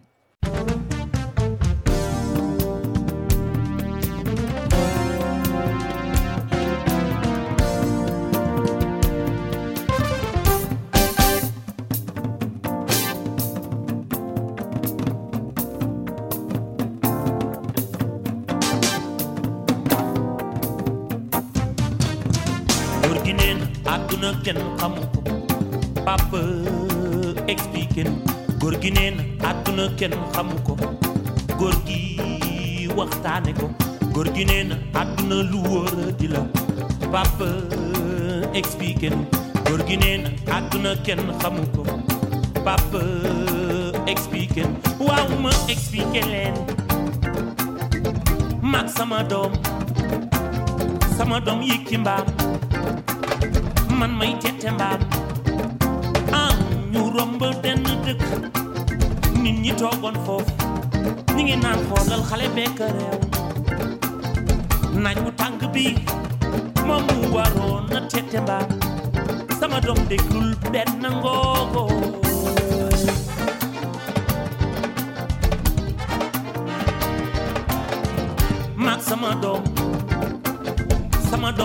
maag man ma yéeg ci mbaam moom muy tette mbaam beneen dëkk bu ñu romb Et on passe à la deuxième partie du sujet. Mais je crois que Chris, tu avais un truc à rajouter. Dis-nous. Euh, ouais, non, c'était sur les choses qui me permettent pas de me projeter en France, en fait. Ouais. Et en fait, euh, après mûre euh, réflexion, je me dis que le truc qui fait que peut-être que je me vois pas élever des gosses en France ou euh, former une famille là, pour des raisons évidentes, hein, en France, c'est peut-être euh, les Noirs de France en vrai. Tu parles de toi? Je, franchement, à, à- à un certain point, je m'inclus aussi dedans parce que je suis problématique aussi, tu vois. Mhm. Mais les pires trucs que j'ai entendus, les machins, parce que c'est une chose d'entendre des bails, tu vois, sortir de la bouche d'un Babtou, mais enfin ou autre, hein, tu vois, genre du système, des médias, etc. Mhm, machin. mhm. Mais vraiment, ce qui fait le plus mal, c'est, tu vois, le, le- le colorisme entre noirs. euh, en tout cas, moi, de mon point de vue. hein. Et je voudrais pas, en fait, que ça m'arrive. Donc, euh, voilà. Donc, mon problème euh, pour projeter ici, c'est Nord de France. Le pire, c'est que si tu pars ailleurs, si tu vas en Martinique, tu auras les mêmes problèmes. hein. Ouais, c'est ça le truc en fait. hein. T'es t'es- Tu t'es à vas l'abri fuir- de nulle Tu vas part. fuir, mais t'es pas à l'abri. Hein. Non, eh, sincèrement, je pense qu'il y, a des- il y a des diasporas noires qui sont moins problématiques que d'autres. Je lance le. Voilà. Mais, C'est vrai, c'est vrai, c'est vrai. Oui, c'est vrai, c'est vrai. mais- En fait, c'est. Les Noirs de c'est une France, quand même, on a un question certain de proximité, level de- d'intimité aussi. T'as tendance à fuir. euh, Ça, c'était vrai pour les Noirs américains qui venaient en France aussi. et Oui. qui traînaient pas avec d'autres Noirs américains. Ouais. T'as tendance à, pas, à fuir un peu ta diaspora. euh. Mais c'est bien, ça fait du métissage.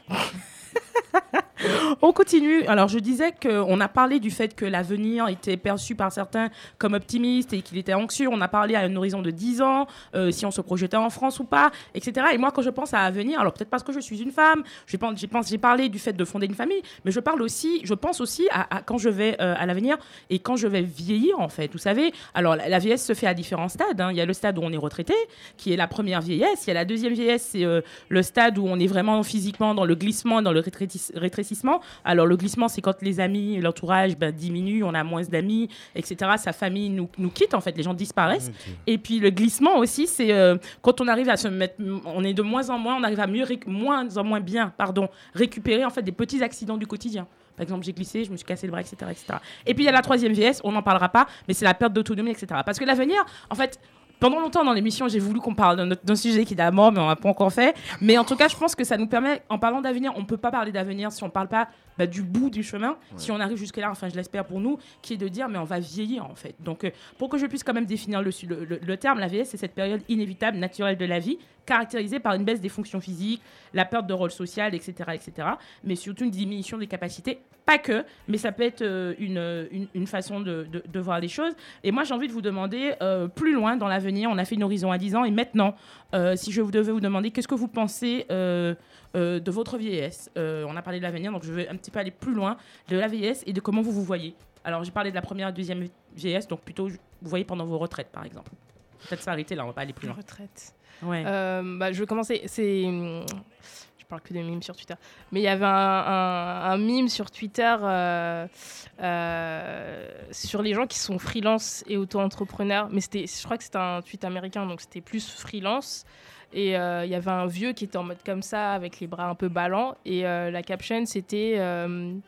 Euh, quand quelqu'un te demande euh, ce que, qu'est-ce que sera ta retraite, il y a quelqu'un qui dit Moi, je pense qu'on va, on va juste mourir en fait. Parce que, en fait, quand tu es freelance, surtout en France avec le statut auto-entrepreneur qui n'a aucun sens et on sait même pas où on, on- quand, on, quand on cotise, on sait même pas où on donne notre argent, on sait même pas comment cet argent va ressortir un jour dans notre vie. Bah, c'est un, un peu difficile de se dire qu'on aura une retraite un peu comme. euh, euh, les parents de certains ont eu des retraites comme ça stables. euh, Mmh. Enfin, la Avec question de la retraite, c'est une vraie euh, question ouais. et je pense que notre jeunesse, on- enfin notre, les gens de notre, euh, notre génération, euh, je On est trouve aussi angoissé par ça. on est angoissé, mais en même temps, je trouve qu'on ne s'accapare pas de cette question. Peut-être parce qu'on n'a pas le temps, Ouais. euh, peut-être que aussi parce qu'on n'est pas vraiment informé sur comment ça se passe. Moi, c'est vraiment euh, maintenant que je m'y intéresse parce que j'ai des fiches de paye et que maintenant je comprends tout ce qu'il y a sur la fiche de paye, euh, tout cet argent, où il va, etc. Mm. Voilà, la cotisation. Et surtout que je me, je me rends compte que je suis en train de que je cotise genre 250 euros par mois et je me dis, ouais, donc, vraiment, si je reste dans, ce, dans cette industrie du service, etc., ce sera ça ma, sera ça ma retraite. Donc de manière... euh, Et aussi, ce qui est intéressant, c'est vu qu'on cotise en France, ça veut dire que ça veut dire que bah on a un peu cette idée J'imagine qu'on va- que le- ouais, tu voilà. vas toucher cet argent en En France. France, tu... Donc, t'as un avenir en France, quand ouais, même. voilà, c'est un peu, un peu ça aussi. ça détermine un peu aussi ton avenir. euh, Ils vont pas te faire voilà. un chèque en disant ouais finalement je fais ma retraite ailleurs. Ouais. Rendez-moi l'argent. Euh, mais la question de la vieillesse aussi, il y a- elle est un peu analogue à la question de la, de la maladie. Et quand tu es dans une famille où il y a des gens qui ont, des, qui ont eu des, des, des- des- je sais pas moi, des cancers ou des maladies des- des- un peu euh, voilà, comme le diabète, etc., tu as tendance aussi à te... Enfin, moi, je me suis beaucoup posé la question de euh, est-ce que je vais hériter de ça? Est-ce que... Et comment ça va... Et quand, quand quand est-ce que je vais hériter de ça? Parce que notre père, il est, il est décédé vraiment jeune. Donc, euh, et puis les gens dans ma famille, ils ont des diabètes depuis très longtemps, etc. Mmh. Et Donc, c'est héréditaire. et ouais, c'est héréditaire. Donc, quand est-ce que ça va se déclencher? Est-ce que ça va se déclencher? Et, euh, et voilà, et comment ça va affecter? Euh, bah, la vieillesse qui est déjà en soi une sorte de, de condition Comment ça va affecter euh, ta C'est vieillesse une condition plus, supplémentaire et tu as Ouais, tout à voilà. fait raison. Voilà. Vous êtes noir, par exemple, je disais au début, noir et femme, mais on voit la condition d'être, comme on appelle, un senior poli- pour être euh, politiquement correct, mais en fait, c'est être être un vieux, quoi. Mmh. Ouais. Ouais. Tu rentres dans une nouvelle condition.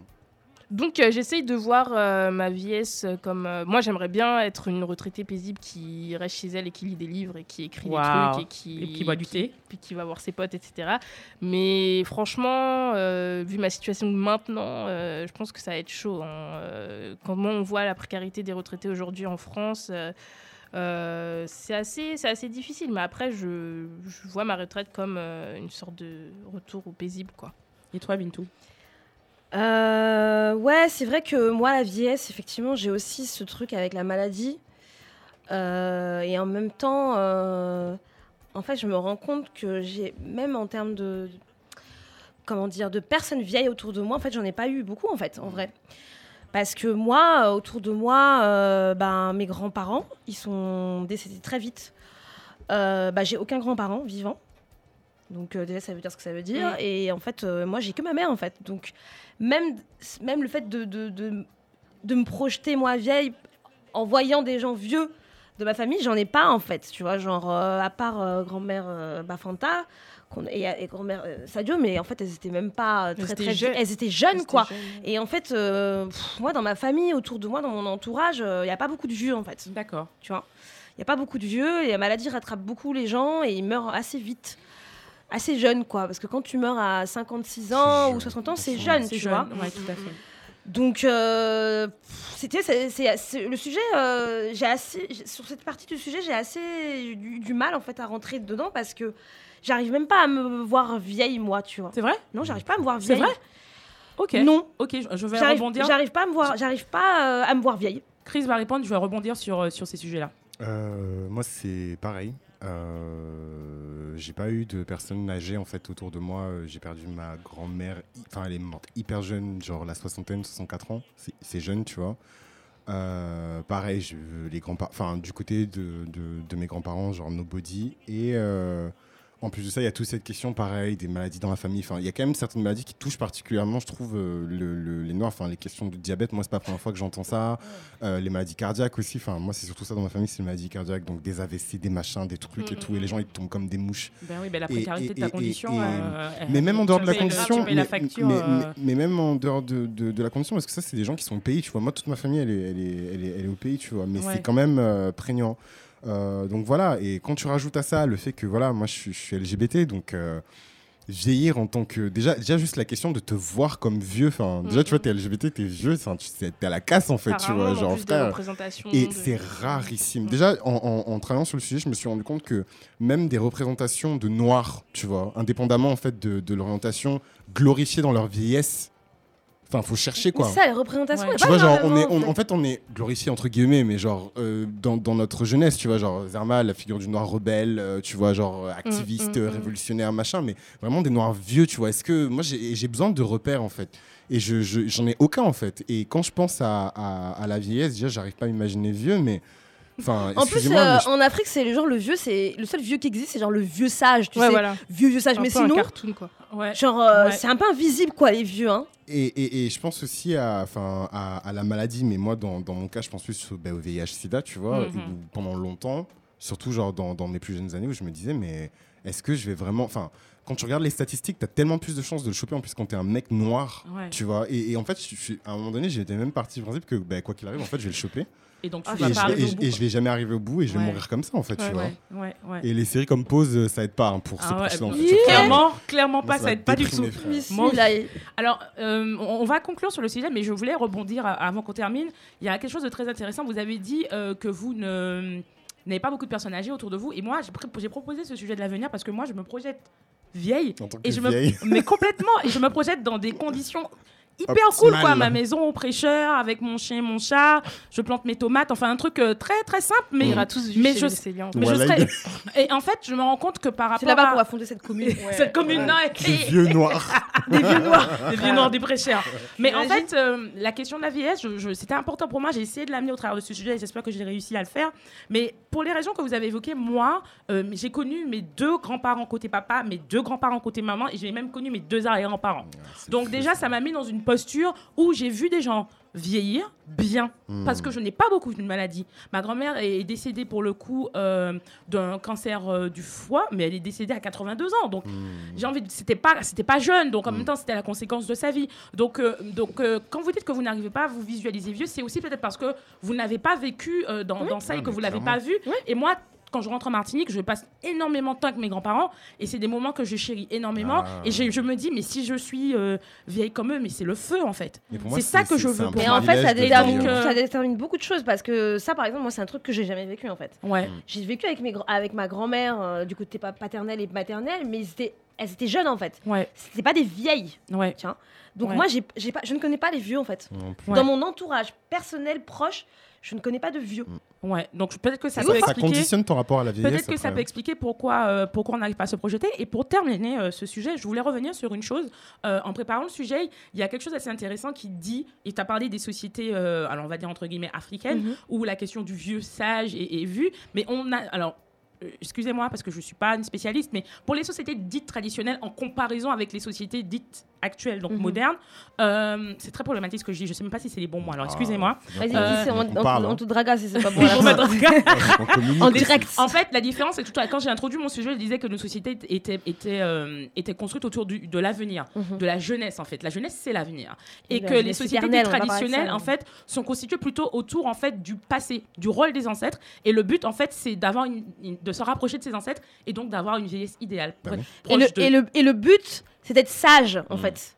Ça, c'est un truc aussi, c'est d'être sage, alors qu'ici en Occident, c'est la jeunesse éternelle. Ouais. C'est vraiment contradictoire. Glorifiée, C'est une question- au-dessus de tout. Voilà, donc c'est pour ça que je, voulais qu'on en parle et, et c'est très intéressant parce que je me rends compte après, alors que ça fait trois ans euh, qu'on se connaît, qu'on se parle tous les jours, que je me rends compte en fait que la vision de notre fin de vie, la vision de la vieillesse, elle n'est pas du tout la même au compte tenu ben, de, de nos expériences. Voilà, donc j'espère que. Merci pour euh, vos. Moi, je vais rajouter juste un truc parce que du coup, quand, euh, quand, quand- c'est comme parce que j'ai pas répondu à comment je, enfin comment je vois ma vieillesse et ma retraite. Moi, en tout cas, je sais juste que j'aimerais pouvoir vivre assez longtemps. euh, pour voir que la France euh, rend tout ce qu'elle a pied à l'Afrique. Euh, Ah j'aimerais ouais. Réparer. vivre. Ah ouais. J'aimerais quand même pouvoir vivre assez longtemps pour vivre ça, tu vois. Je, je partirais Ouais. vivre comme ça, je partirais en paix, quoi. Ouais, grave. Ouais, ça serait. ça Non mais serait vivre un bien. truc aussi fort que les indépendances, tu vois. Ouais, ouais, Ouais, ouais. grave. Non, merci beaucoup. non, mais j'espère. On a fait un sujet dessus euh, d'une d'une heure Ah et demie, ouais, donc euh, on, attend tous aussi. On va passer au deuxième sujet, et pour ça, On faudra soin de notre santé, rien que pour ça. on serait que notre chaise roulante, on va y aller. L'argent, le chèque. Bon, allez, sujet 2, et avant euh, ça, on écoute Destiny Child, Proud Family. family. What? You and me will always be tight. Family every single day and night. Loving every single thing you do. I know that I can always be myself. Around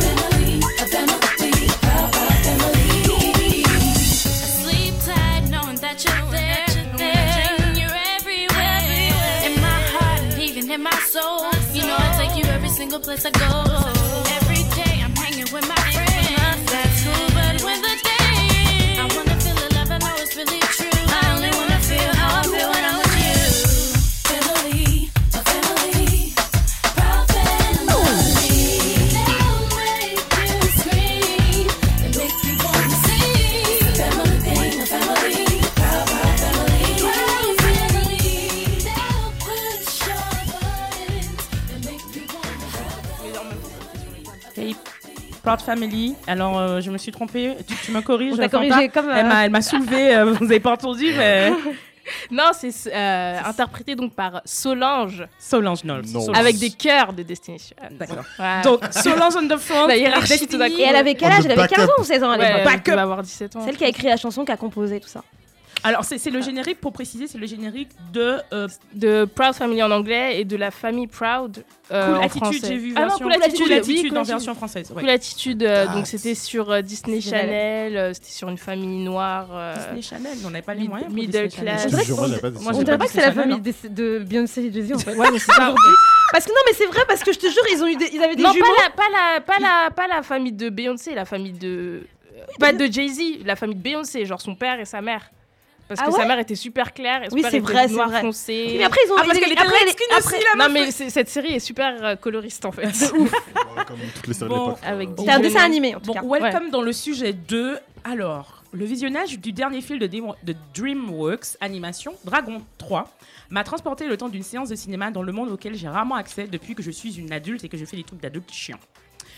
Le monde du rêve, de la fiction, de l'irréel, porté par les dessins animés, par les films d'animation, euh, etc. Même si je consacre alors aujourd'hui plus de temps à regarder des séries et des films plutôt qu'à regarder donc des dessins animés ou des films d'animation, etc. Je me rends compte en fait que j'arrive encore et grâce à Dragon 3 et allez voir ce film, j'ai adoré. Enfin la trilogie est énorme, donc allez voir. Euh, j'arrive encore à retomber en fait dans ce monde de l'émerveillement euh, que j'avais enfant et, pas sans peine finalement. En effet, mon regard a changé en fait. En fait, pourquoi j'ai- du mal? En fait, mon regard a changé. On l'évoquait euh, dans l'émission sur le regard blanc. Je ne vois plus euh, le village euh, d'Astérix comme ce lieu joyeux et vivant, mais plutôt comme un endroit plein euh, d'hommes blancs violents, tu vois. Ce regard me permet de constater aujourd'hui l'absence totale de personnages blancs dans les dessins animés et dans un dessin animé en, en général, hein, dans ce que je voyais, et dans un dessin animé, euh, Excusez-moi. Et euh, aussi des personnages stéréotypés. Et je pense à Laura dans Nicky Larson, qui est une femme jalouse. Et Nicky Larson, qui est un prédateur sexuel en puissance. Culture du viol, même. J'adorais Ah ce ouais. dessin Culture du animé. Et aujourd'hui, avec le regard que j'ai aujourd'hui, je ne peux même plus le regarder. Donc, je regarde euh, donc en tout cas, ce, ce regard-là d'adulte que je pose maintenant sur toutes ces choses qui m'ont fait rêver enfant, je me demande euh, comment les dessins animés ont façonné mon imaginaire à l'époque et quel regard je porte sur ces productions aujourd'hui. Donc on va faire un aller et un comeback. Et euh, est-ce que vous pensez, euh, dernière petite question, est-ce que vous pensez que Petit Cœur dans Dragon Ball Z est noir? Frère, mais bien sûr qu'il est noir, frère. Il est Il est Galsen. sénégalais même. ah, c'est les Gaulois. Galsen. Et quand on est grand, Donc je me posais la question, bah Bintou, Bintou elle est lancée. Euh, quels sont les dessins animés qui t'ont le plus marqué pendant ton enfance Et vous pouvez réagir avec nous. J'en ai, j'en ai trop. Moi, j'étais baignée, genre, dans les Quelle dessins chaîne? Quelle chaîne? animés. Euh, Pour des Disney non, mais Channel, en ça fait, aide, hein. non, mais on- a eu la chance d'avoir, on avait la chance d'avoir Canal 7 quand on était plus jeune. Tout le monde n'avait pas le Très câble. tôt. ouais. Et en fait, on a eu le câble. euh, Moi, je, je sais pas. Le plus tôt, c'était genre, je devais avoir genre 7 ans, quoi. Très, on, très devait parti- on faisait partie des premiers à avoir le câble, tu vois. Je me souviens, mon père, et- il y avait le câble, quoi. Tu vois, on était les seuls d'ailleurs dans la, La, dans, dans la la résidence. parabole. Ça avait même créé des, des incidents avec les voisins parce qu'ils disaient ouais genre pourquoi machin en gros c'était juste des blancs jaloux.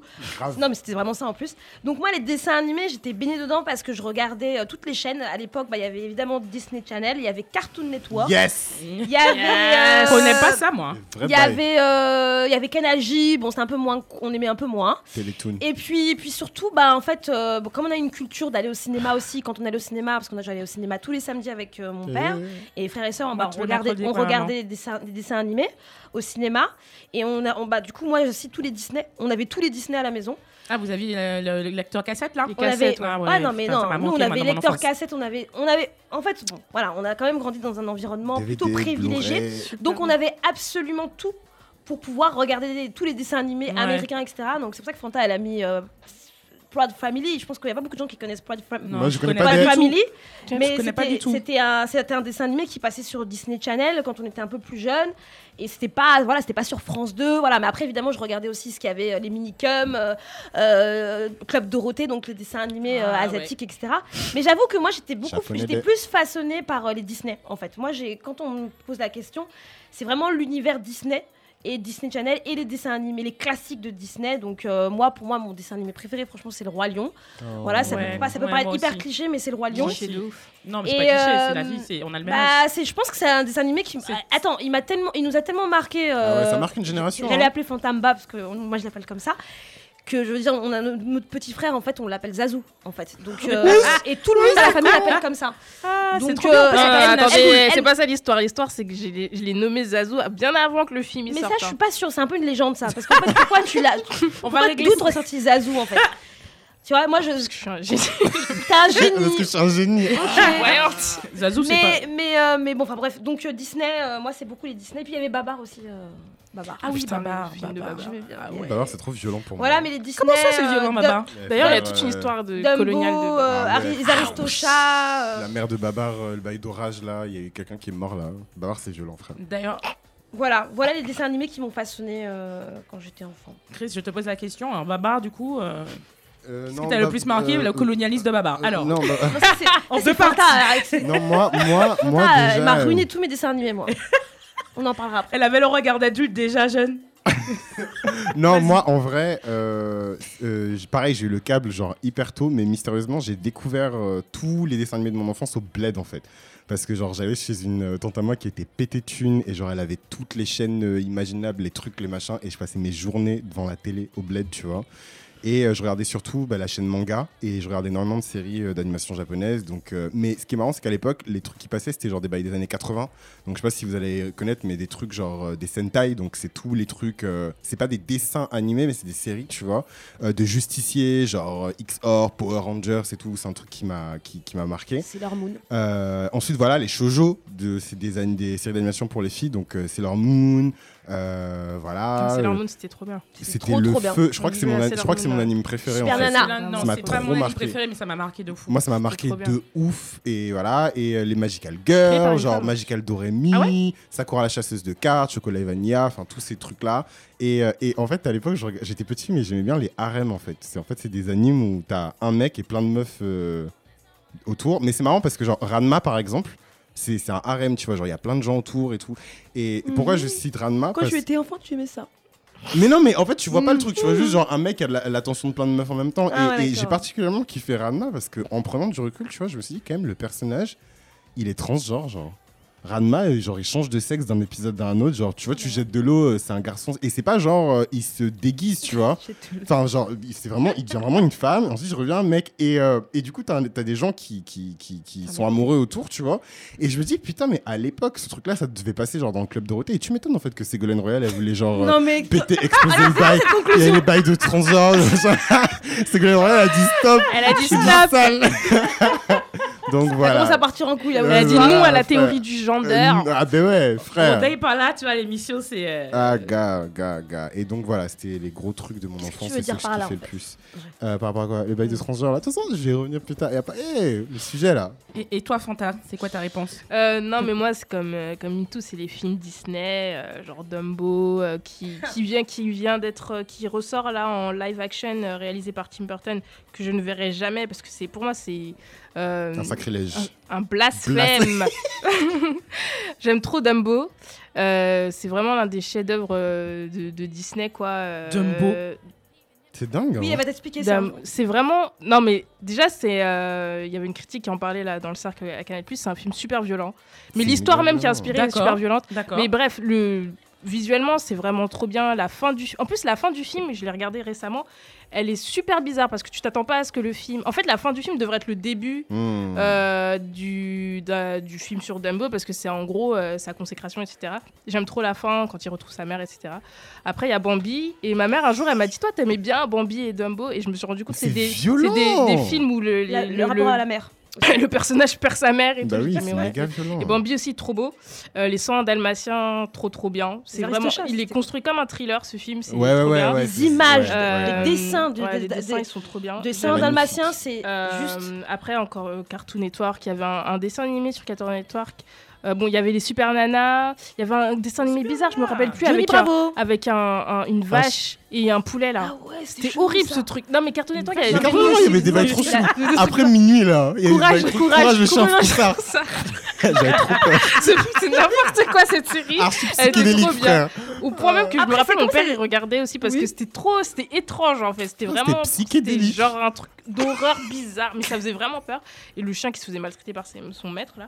Euh, donc ouais. euh, Johnny après, Bravo avait les malheurs Samurai de Jack. Sophie, euh, Looney Tunes. J'avais mon prof de CE2 qui nous mettait des Looney Tunes à la fin de la journée pour nous calmer, etc. Ça marchait Bah c'est les Looney Tunes donc je comprends pas parce que Non, mais en plus, calme pas les Looney mais oui, c'est problématique, ça, euh, te stimule. Mais c'est euh, trop. Mais oui, c'est. Tom et enfin, Jerry. J'ai toujours kiffé. Ouais, Tom et Jerry, c'est la base. Pap- On avec papa. On en parlera plus tard, mais c'est euh, un classique. Ouais, quand tu as dit, je me suis permis de dire Dumbo parce que j'ai jamais vu le dessin animé et comme c'est un éléphant qui vole, j'ai, mais je vais le voir. Non, mais je Ah non, moi, tous les films que je regarde, c'est Fontaine qui regarde ça. Non, Moi, je Dumbo. moi, je vais regarder Dumbo. Ben, je continue. euh, merci euh, de nous avoir donné tout ça, mais je continue. Est-ce que vous pensez donc que tout ça, le, le roi lion par exemple, alors c'est des animaux, mais il y a quand même des choses derrière. Et est-ce que vous pensez que ça a façonné d'une manière votre imaginaire d'enfant et comment? Ah bah, euh, le Roi Lion, euh, oui, euh, je veux dire, moi je comprends pas pourquoi le- c'est le dark skin, euh, Scar, euh, qui, Mais paraît qui, que ça, euh, c'est c'est une conspiration. cette histoire. qui, euh, qui- Théorie du je complot comprends coloriste. pas en fait euh, pourquoi c'est pas lui qui arrive au pouvoir et pourquoi c'est évidemment c'est lui le méchant euh, et le light skin pouvoir, tout meurt. le Il a light quand même l'air plus intelligent. ouais genre euh, dès qu'il marchait et qu'il Et me tout devient sombre. tout devient sombre Et bien les sûr, feuilles fans bien sûr, toutes ses potes, c'est des, des meufs dark skin, les hyènes, agressive qui sont, euh, qui sont agressives, doublées par des renois. Angry. Qui sont vraiment doublées par des angry renois. black woman Non, mais attends, attends, attends. Elles sont doublées par des Ouais, Les hyènes, Shinji, elles sont c'est doublées par Whoopi des- Goldberg. Non. Non, sur la En tête France, de je ma- sais pas, hein, mais euh, Non mais cas, évidemment Non. les dessins animés, mais en fait, euh, en fait quand je quand je repense à tout ça, je me dis mais en fait et puis en fait nous on était là là, on était absorbés comme ça. on était On, devant la on télé, était devant la télé, genre avec la fascination de l'image et des histoires de machin. Enfin, je veux dire, c'est en fait c'est un truc de ouf parce que genre ça a façonné énormément de choses. Enfin, je veux dire, ça façonne. euh, bah, les dessins animés, c'est des personnages. euh, d'animaux ou machin mais en réalité enfin je veux dire euh, c'est des humains enfin c'est des je sais pas comment dire ils ont des comportements euh, comment je pourrais Des dire des, des attitudes, attitudes des des, interactions des d'êtres sentiments, humains. voilà Ouais. d'êtres humains donc évidemment que ça façonne que, que ça a un impact alors après il faut le recul que tu as moi je sais que Fanta euh, qui est à côté de moi, euh, elle m'a elle m'a ouvert les yeux sur pas mal de trucs en fait, euh, des dessins animés. Elle m'a carrément ruiné même des trucs euh, euh, que tu vois que sur lesquels j'avais pas vraiment euh, de recul. Après, je pense que le recul que tu peux avoir sur ton regard d'enfant sur les dessins animés, c'est quand aussi tu déconstruis des choses en fait à l'âge adulte. Mais si tu déconstruis pas, en fait, en vrai, tu peux continuer Ouais. à absorber, euh, Comme moi et Drago. euh, tu vois, les Bah, dessins le- animés sans avoir de recul. C'est le fonds de commerce de Disney. Hein. Voilà, après, euh, la réalité, c'est que oui, si tu commences à décortiquer les trucs, c'est chaud. Il y, a des- il y a des violeurs, il y a des, euh, il y a des, euh, des harceleurs, euh, il y a Ah du ouais, il y a- y a sexisme des bails de euh, non-consentement. ultra, pu- il- ultra puissant, il y a du colorisme, il y a, il y a- il y a absolu- De toute façon, les animaux sont le reflet en fait de, de, de- des gens qui, qui ont écrit les scénarios, etc. Donc Qui des, sont des êtres humains, qui sont des euh, êtres humains. Dans un certain contexte. Dans un certain contexte aussi, quand c'est un contexte Clairement, américain, quand clairement. c'est un contexte euh, Japonais. japonais, donc euh, Clairement. qui- ça, ça renvoie à leur fantasme, ça renvoie à leur histoire. euh, Et leur euh, vision du monde coloniale, aussi, leur hein. vision du monde. Donc, euh, donc évidemment qu'on est marqué par ça et qu'on même on reproduit hein, de toute façon après. Et toi, Chris Euh, ben, moi, ça m'a pas euh, fasciné, ça m'a construit en fait. Ah ouais, carrément. D'accord. Genre vraiment un degré, euh, enfin genre j'ai, je sais pas, j'ai peut-être j'ai regardé ça trop jeune et trop longtemps et je me suis complètement imbibé de tous ces trucs-là. Enfin, tu, tu me retrouvais à répéter en fait des, des- phrases et des machins, tu vois. euh, et limite j'ai, enfin partiellement, je pense que ça a changé, ça, forcément ça a évolué avec le temps, mais quand j'étais petit, j'ai construit mon langage avec des répliques de dessins animés, tu vois, Euh, des réactions, même mon humour, des machins. Et, et en fait, je- je- pour les gens qui me suivent sur Instagram, je me suis refait les épisodes de Pokémon, genre les tout premiers, et en doublage français, hein, parce que voilà.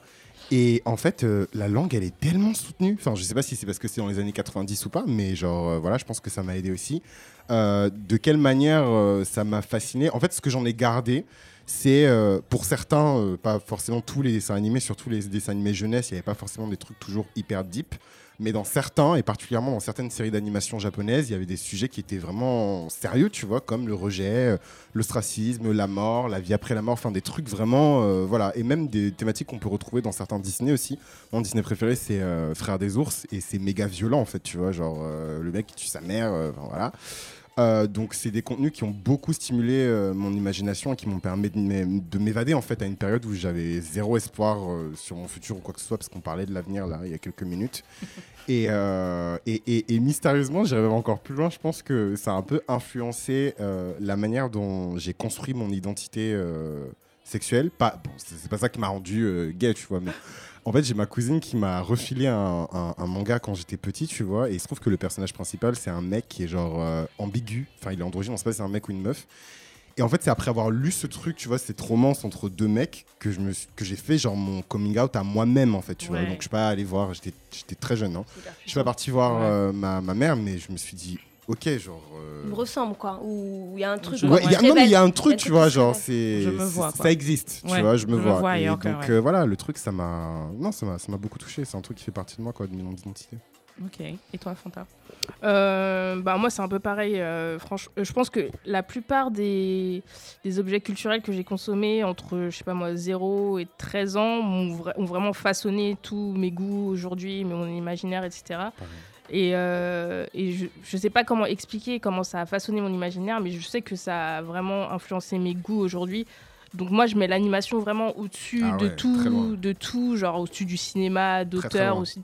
C'est vraiment euh, pour moi c'est en fait c'est je vais me contredire plus tard, mais c'est un- l'art, l'art pur en fait, Mm. parce que c'est vraiment, euh, c'est quelque chose qui est créé euh, de la volonté de celui, qui, de son auteur et de son Et imagination. de son imagination. de- mais- et de son talent, c'est-à-dire que c'est pas comme euh, quand tu réalises un film avec des vrais gens où genre là les, les personnes que tu filmes peuvent avoir une sorte de, de volonté, peuvent changer les choses et peuvent euh, voilà. C'est toi qui crée le dessin, c'est donc c'est c'est vraiment, euh, enfin je suis vraiment impressionnée par les par les, les gens qui, enfin par les animateurs. hein. Je, je regarde beaucoup de making of de films de Disney parce que c'est vraiment c'est éblouissant.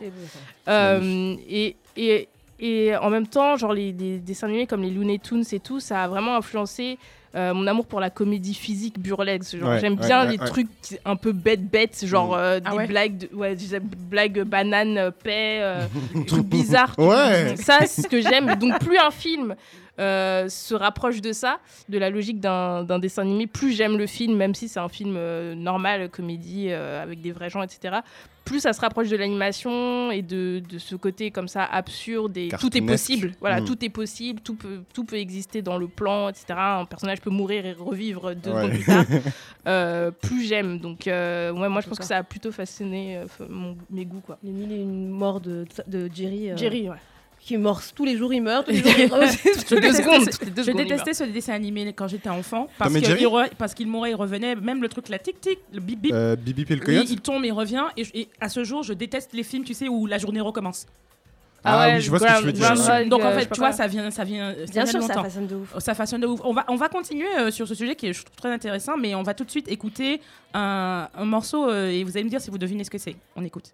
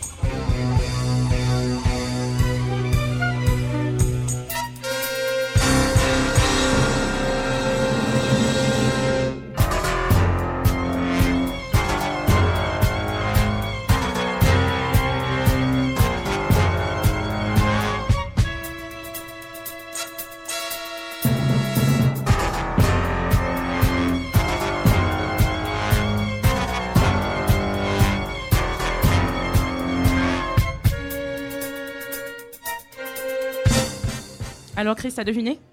Ah, gars, je suis passé en mode Super Saiyan 2 là. Éclairs, hein? Ses cheveux jaunes ont poussé C'est méga problématique. Eh, en vrai, C'est problématique, putain. Tout est problématique en fait. En fait, euh, c'est alors Chris, c'est ce sont euh, c'est euh, la musique du combat de celle contre je ne sais pas qui. Donc si vous savez les puristes Dragon Ball Z, moi je dis. Piccolo. Piccolo. Mais dites en commentaire. Genre, Dites en commentaire et euh, j'ai cherché beaucoup cherché le nom du compositeur et réalisateur de la musique. Ça serait euh, alors Shunsuke Kikuchi. Voilà, c'est un compositeur japonais. Et il est Voilà. revenu pour euh, la version euh, Dragon Ball Super, donc le remake en fait. de- Enfin, c'est pas un remake, mais c'est la suite quoi. Ils l'ont repris euh, pour euh, refaire le- la composition. Donc j'ai choisi ce son parce que c'est moi qui l'ai choisi parce que je suis une fan. Alors j'ai pas répondu aux questions euh, que vous avez posées, mais je suis une fan inconditionnelle de Dragon Ball Z, même s'il y a deux femmes ou trois femmes dans toute une saga entière. euh, Il y a des go quand même. il hein. y a des go, mais elles ont pas, elles ont toujours un rôle qui est, qui est- à part Ouvert. C18, il y a, elles ont quasiment tout un, 18. voilà. Mais si je parle de ce que je sais, je suis pas une experte. hein. Mm. Les, les experts de, de manga là, venez pas m'attaquer. Je parle de, que Ah, de ce j'avoue, que fais je gaffe, sais. hein. Ah ouais, parce que là, tweeté, là, ouais, non, mais attendez, Ah, sujet, pas là, les c'était mangas. pas- C'était pas clair. C'était pas sujet, clair. hein. hein. Donc on parle de nos ressentis. hein. On n'est pas, oui, on aurait fallu un expert. On parle de nos ressentis. On ne prend pas des experts. Mais en tout cas, je suis une fan et je me suis refait euh, Dragon Ball Z en 2015. Ouais. J'adore et j'adore, j'adore. Et je redécouvre la musique et je l'écoute maintenant parce qu'elle est vraiment merveilleuse. Voilà, donc on a parlé euh, de comment le- le- les dessins animés euh, qu'on a regardés enfants nous ont façonnés. Et euh, moi, je voudrais aujourd'hui qu'on parle plus de votre regard euh, d'adulte. Quel regard vous portez sur les dessins animés euh, qu'on a évoqués aujourd'hui Si vous avez une critique à faire, alors je vais balayer les dessins animés qui sont connus et qu'on a, a jetés dans la sauce il y a longtemps euh, au travers d'articles et de discussions. Je parle à Tintin, je pense, je pense à Tintin, pardon. Je pense aux Simpsons aussi. Donc euh, voilà, il y a pas mal de dessins animés qui ont, qui ont déjà été déconstruits. Mais vous, aujourd'hui, quel regard, à votre âge maintenant, vous portez sur ce que vous regardiez avant? Alors je poser la question à Fanta. Parce Ouais. que je crois que déjà enfant, Euh, elle avait déjà ce regard. Non, en fait, c'est pas enfant, Mmh. j'avais ce regard. Moi, je, je- non, je critiquais pas. Enfin, j'avais pas encore conscience de genre euh, le truc euh, est coloriste ou quoi. Par contre, quand quand je suis partie, euh, quand j'ai commencé à fréquenter Tumblr, il y avait ce il y avait ce blog qui s'appelait Féministe Disney et c'est elle qui a tout gâté en fait. C'est Elle qui a ruiné en fait, littéralement Ah, son job c'était de prendre chaque chaque euh, film, chaque ouf. trope dans les films, de les déconstruire et de nous dire à quel point ce film était sexiste, raciste, Oh.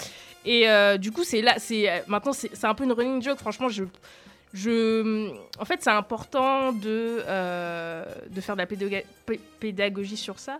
Mais en même temps, je- aujourd'hui, quand j'en parle, quand je dis oui, le roi lion, c'est coloriste, je le dis ça vraiment en mode running joke. euh. Enfin, c'est drôle, Mm. c'est pas un truc de ouf, quoi. En plus, maintenant, enfin, t'as des gifs qui se foutent. de- Enfin, bref. Il y a ce gif de Scar qui est en mode Team Darkskin quand il jette Mufasa. euh. Donc voilà, tu vois, c'est, c'est... mais, mais c'est vrai que, en fait, à un moment donné, moi, le... c'était pas le racisme qui me, qui me, qui- qui m'inquiétait, c'était plus le sexisme. Quand je, quand je montrais des, Ah bah genre oui. la Belle et la Bête à ma petite sœur, par exemple, je me disais, mais est-ce que elle va vouloir devenir une princesse ou enfin, tu vois, c'était plus le sexisme qui me, qui m'embêtait plus que plus qu'autre chose. Mais euh, et, euh, et surtout après avoir fait des études, etc., et avoir lu des livres, euh, c'est pour ça que je dis que je vais me contredire par rapport à tout à l'heure, c'est que Mhm. autant l'animation c'est vraiment ce genre anti, presque surnaturel, anti-humain, autant il retient presque tous les défauts des humains, c'est-à-dire le, sex- le sexisme, le racisme, surtout que c'est un truc visuel, donc au niveau des couleurs, où tu vas avoir voilà, un personnage méchant euh, qui est plus noir, Mmh. ou qui a un nez crochu, ou parce qu'il y a des, des, des, des- des stéréotypes antisémites, des stéréotypes Anti-arabes, euh, euh, anti-noirs, etc.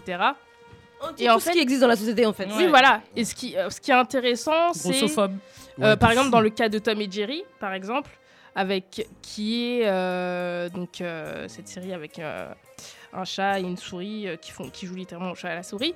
Et il y a ce personnage de la femme de ménage qui a qu'on voit dont on voit pas le visage en fait, C'est qui est noir. Et Mm. en fait, je me dis qu'à la fois, le fait qu'on la voit pas, c'est une violence, dans le sens où vraiment on coupe son corps et que C'est on voit jamais. Mais en même vrai, temps, euh, quand on sait comment les noirs sont dessinés euh, dans ce genre de. Enfin, par les blancs et dans ce genre de, de médium, j'aimerais. ne- Je veux pas savoir à quoi Ouais. elle ressemble en fait. Et en même temps, je suis partie voir à quoi elle ressemblait. C'est- Ah bon Et il y a- surtout, non- Tu peux Ouais, non, et, non mais c'est méga intéressant ce que tu Ah, dis. parce et qu'en plus, donc ils ont vraiment dessiné totalement. Mais ils ont décidé de pas le montrer. et ils Bah, c'est un peu comme la meuf dans Super Nana. Mais parce que c'est problématique. L'assistante du maire Bah dont on voit pas. euh, Mais oui.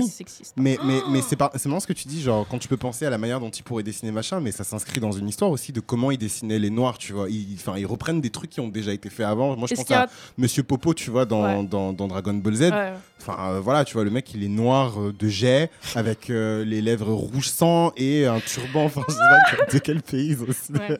Mais non, ce que je voulais dire aussi, c'est que ce qui est intéressant quand on s'intéresse à l'histoire de l'animation, en tout cas aux États-Unis, euh, c'est que en fait, tu peux pas, euh, tu peux pas euh, dissocier euh, le ministrel c'est-à-dire euh, le vaudeville avec du blackface, etc. Mhm. Et la- l'animation en fait. C'est-à-dire que l'animation récupère tous les, tous les, toutes les techniques et toutes les Oui. l'esthétique du, du ministrel pour créer des, des personnages. C'est-à-dire que Mickey Mouse, bah, en fait, c'est du blackface. Bah oui. C'est du blackface, Euh, que Betty Boop, euh, je crois Wow. qu'aussi son personnage, le modèle, c'était une femme noire. Et en fait, l'animation avait besoin, et ça, c'est un truc qui m'obsède un peu dans ma recherche, c'est cette idée que, euh, en fait, il n'y a pas de cinéma sans les noirs, parce qu'en fait, on avait besoin, et qu'il n'y a pas d'animation sans les noirs, qu'on avait besoin du, des mouvements des noirs, du corps des noirs, pour vraiment animer euh, des personnages, etc. Donc, en fait, c'est intéressant de savoir qu'il n'y a pas d'industrie du, du- de l'animation sans racisme, en fait. Donc, euh, si on va même plus loin que genre oui il y a des stéréotypes c'est vraiment l'industrie du- de l'animation euh, euh, elle existe euh, grâce au racisme et euh, grâce au noir quoi. Bah oui, mais parce que, enfin, au final, euh, l'industrie de l'animation, ok, c'est mignon, c'est machin, mais c'est aussi le fruit de, de quelque chose qui s'est fait dans une société qui était raciste de Ouais, base. Donc, euh, tu vois, moi, pour moi, ça s'inscrit dans des choses qui se faisaient déjà, en fait. Et toi, Chris, alors? Euh, c'est quoi la question Quel déjà? regard Quel regard portez-vous? Qu'apportes-tu sur les dessins animés qu'on a évoqués Ton regard actuel de Chris, de ton âge maintenant que- Comment tu vois tout ça et quel regard tu portes dessus? Euh, moi déjà pour moi on questionne pas trop euh, des meufs comme euh, Cardi B qui appellent les meufs noires dark skin des cafards. Donc je sais pas si on peut- Attendez, Avec Ogi Quel genre de jetage de, piment dans la sauce comme ça gratuit non non non mais plus sérieusement ce que je veux dire c'est que enfin voilà Elle a quoi, dit que les femmes dark skin, c'est des cafards. frère qui Ah, faisaient cette des meuf aussi, elle a jeté, babouins, frère. voilà moi Voilà. j'ai jeté depuis voilà voilà voilà moi, Ah j'ai bon Roda- kiffé. Roda- Attends, je en la unfollow Tu vois, Roda est en train d'écrire, vous voyez pas ça Roda est en train d'écrire. Non, mais plus sérieusement, euh, je- j'ai du mal à être, euh, à être critique envers ces trucs-là parce que, comme je l'ai dit, Ouais. j'ai absorbé le truc, ça fait partie de mon identité, mon humour, mes machins, mes goûts, mes ceci, mes cela. Et en même temps, euh, je me suis déconstruit un petit peu, donc forcément, il y a des trucs qui, qui sautent aux yeux, tu vois. Enfin, moi, ce qui m'a le plus choqué, mystérieusement, c'est même pas un bail de sexisme ou de, de racisme, c'est du spécisme. Tu vois, genre dans, dans, dans Pokémon, par exemple, tu vois, c'est des enfants de 10 ans qu'on envoie dans la nature pour aller, genre, euh, frapper des animaux, les capturer et les dresser, en fait, tu vois. Hmm. Et en fait, tu te dis, c'est un truc quand même qu'on présentait à une cible de 6 à 10 ans, c'était ça le cœur de cible, et comment ça te. Tu vois Euh, Après, tu as, des genres, euh, au- particulièrement au Japon, tu vois, genre le shonen, où il y a des codes, tu vois, c'est c'est même pas des trucs, euh, genre le- les genres, ils sont ultra codifiés, et c'est méga sexiste, tu vois, genre je pense à Naruto, où genre les, les meufs, elles- enfin, elles, sont... enfin, c'est pas qu'elles sont débiles, mais genre elles sont pas présentées sous le, le meilleur jour et des fois elles sont juste là pour avoir des gros seins et elles sont là parce qu'il faut qu'elles aient des gros seins sur cette scène précise Ouais. ça, ça, ça va aussi loin, tu vois.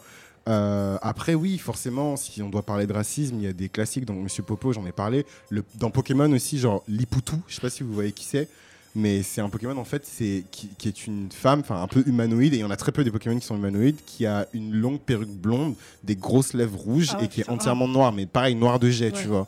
Et il y a eu un gros scandale justement par rapport à, à ça, et je crois que dans. Non, je crois pas, ça a été fait.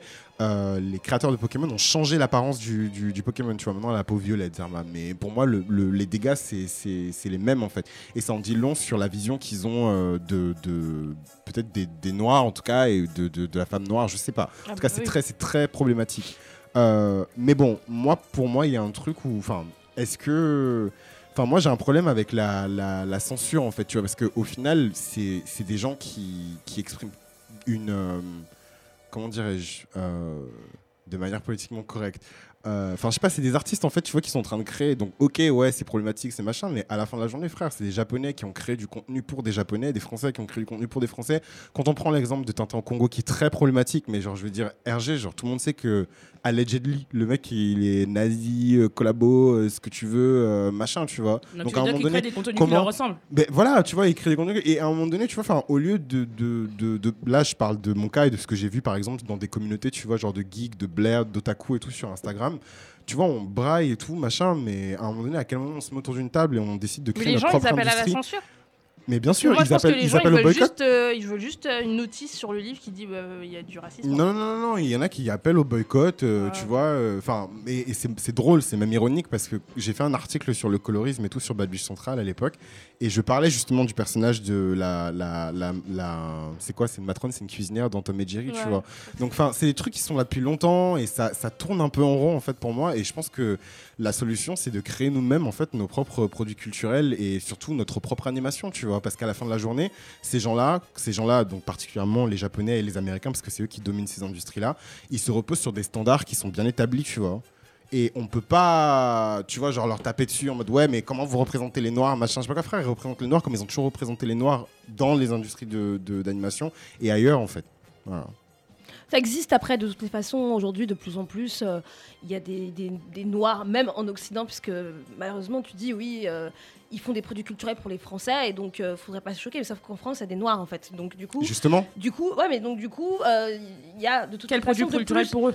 Voilà, mais en fait, il y a de plus en plus de toutes les façons de, de, de, de- de gens qui sont qui, s'in- qui, s- qui s'investissent en fait dans ces Mhm. de noirs, d'afrodescendants qui s'investissent en fait dans ces dans ces industries pour pouvoir euh, faire des choses à- avec de, de meilleures images, de meilleures représentations. Donc euh, voilà. Ouais, Bon, Il y a les dessins animés, ça. il y a ceux qui font des, il y a ceux qui écrivent des, livres pour les petites filles noires aussi, ça fait. existe. Donc c'est dans la même démarche. Donc ça va se faire de plus en plus. Et de Après, ils n'ont pas la même euh, diffu- voilà, la même diffusion. même, Et donc, euh, évidemment, je pense que ta question, tu vois, c'est euh, quel regard on porte aujourd'hui sur les dessins animés? Évidemment, bah, euh, déjà, c'est l'impact des dessins animés. hein, des, des- des Disney, c'est pas possible. C'est catastrophique. Je vais pas revenir, mais bon, sexisme, racisme, colorisme, tout ce que tu veux. Euh, même euh, falsification de l'histoire. Tu prends Pocahontas, excuse-moi, ouf. mais c'est un truc. Je veux dire. Pocahontas, c'est genre déjà la pers- un personnage historique qui a réellement existé. La vie du personnage de Pocahontas, c'est euh, c'est une résistante euh, native américaine et qui a été Ah ouais. déportée euh, en Angleterre, Ah bon euh, qui a été déportée en Angleterre et qui a vécu là-bas, qui est fini, qui est fini morte clochard dans les rues de Londres. Et l'histoire de Pocahontas Oh, dans, dans, ouf, hein. dans, dans- dans Disney, c'est c'est- euh, la, le- la- Roméo et Juliette. c'est Roméo et Juliette, euh, frère. Et genre, en fait, on te fait kiffer. Je voulais on trop te être fait, Pocahontas on te quand fait, j'étais enfant. on te fait Elle est trop kiffer le, le- La le- colonisation. le- on te fait kiffer la colonisation, on te fait Le kiffer. sauveur blanc. Elle, on te fait kiffer le sauveur blanc. Tu vois Oui, Ca- Pocahontas, elle est très jolie. Elle a, elle a été euh, faite sur le sur le sur Naomi Campbell. Ah ben. Ah, c'est le modèle de. ouais. Ouais, ok. Ils ont ils ont ils ont ils ont enfin bref. Donc oui, euh, après moi il y a un truc que je veux dire c'est que moi comme je suis quelqu'un de très nostalgique, euh, ça me dérange pas de regarder de re- j'aime bien regarder en fait les dessins animés Ah, d'enfance. déteste ça, ouais. Il y a pas longtemps, j'ai regardé Dumbo, tu vois, genre Ah tout ouais seul tout dans mon lit. Je me suis dit, je- ça me dérange pas de, de- de regarder, euh, même si je sais que c'est problématique et, il y a, et que maintenant, je sais pourquoi aussi. En fait, j'arrive, en fait ce, qui, ce que je kiffe maintenant, c'est que j'arrive à comprendre aussi pourquoi, genre, je- pourquoi j'étais triste à tel moment, par exemple. euh, J'arrive à comprendre maintenant, tu vois, j'arrive à mettre les mots puisque j'ai plus de distance. Mais après, c'est vrai que c'est un peu le vertige quand tu te dis, ah ouais, mais en fait, genre, euh, euh, Dumbo, bah, c'est quand même un peu genre une allégorie de l'esclavage. euh, on retire, euh, tu vois, le- la, la- la- on retire le- l'enfant à la maman, elle est enchaînée. Enfin, il y a plein.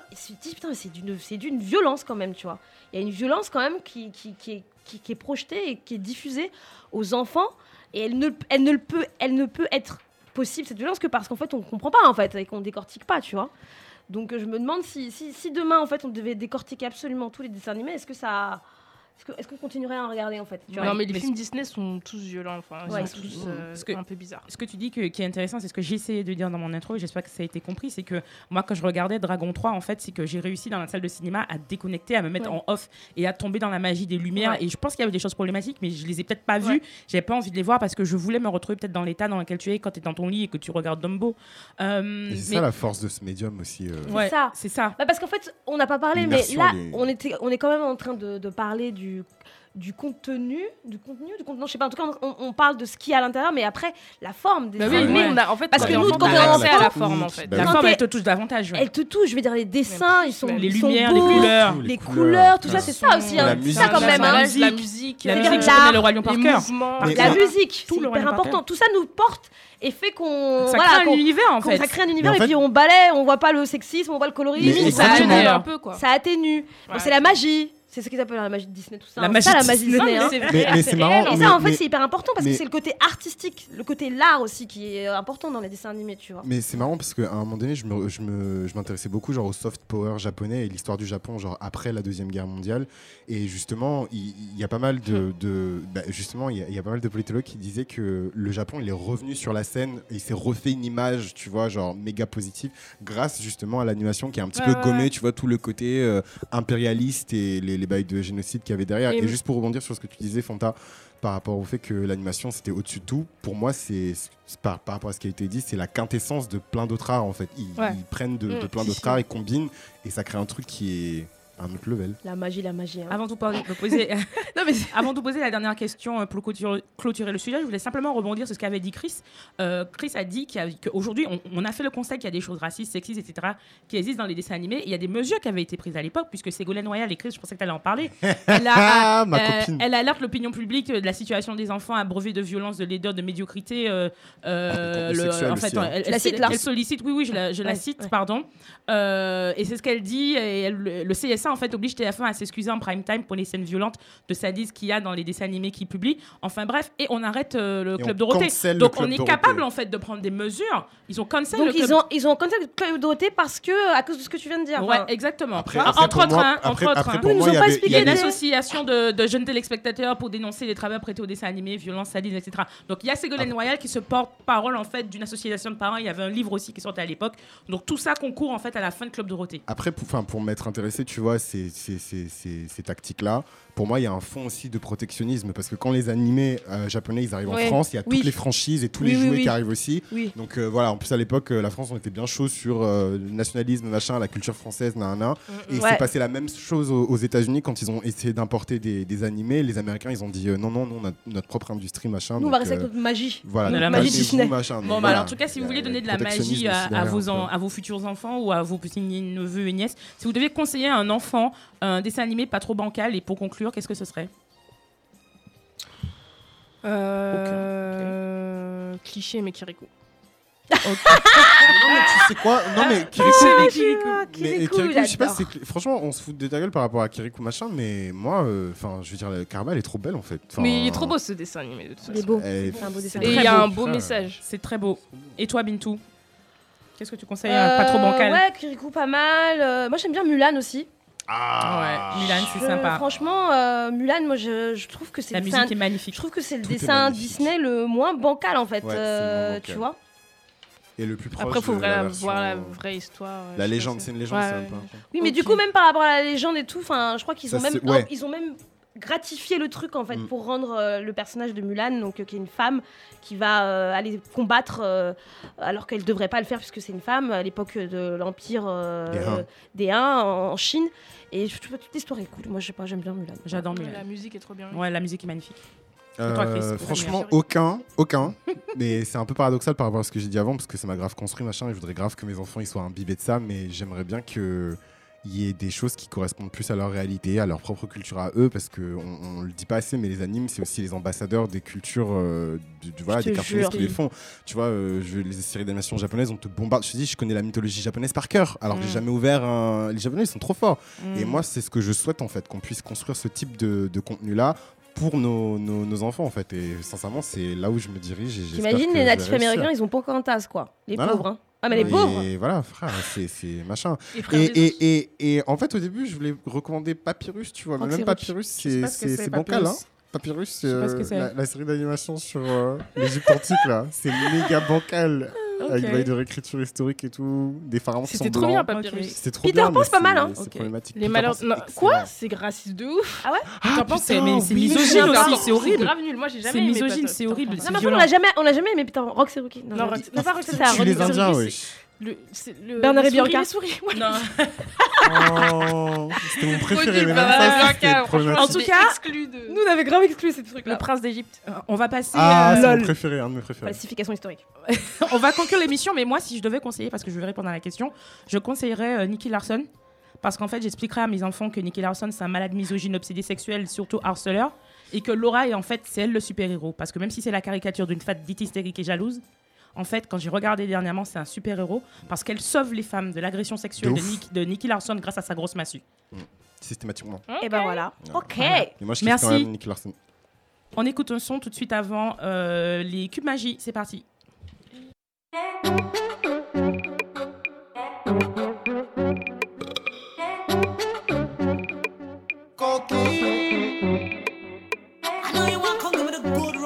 Wine and slow motion, slow dance. Make sure you can give it to me. Come out of the corner, baby. And just come inside and make dance. Phone, banana, na, na, cal, banana, na, na, phone cal, banana, na, na, banana, na. Inna this let's show some me why you fake. Bring it, why you fake. All of them up front on the side. Chop. Inna me casa. Let let show some me want you fake? Wrong if want you fake? And the end thing and it a rule worldwide. I am. Inna me this you coming. Phone banana na na. Call banana na na. Phone call banana na na. Banana na na. Inna this phone banana. Hop. On vient d'écouter euh, un remix de Banana euh, de Patra. Euh, ça a été remixé par, par DJ Corky, euh, qui est un DJ martiniquais qui fait des trucs euh, plutôt cool. Donc euh, voilà, on- après le jingle, on, on- on écoute nos cubes magie, puis voilà. Magie tablette, pour le goût, y a pas plus grand. Magie et moi, le secret du bonheur. Bon, alors Fanta, qu'est-ce que tu donnes un peu de goût à la vie euh, de nos auditeurs?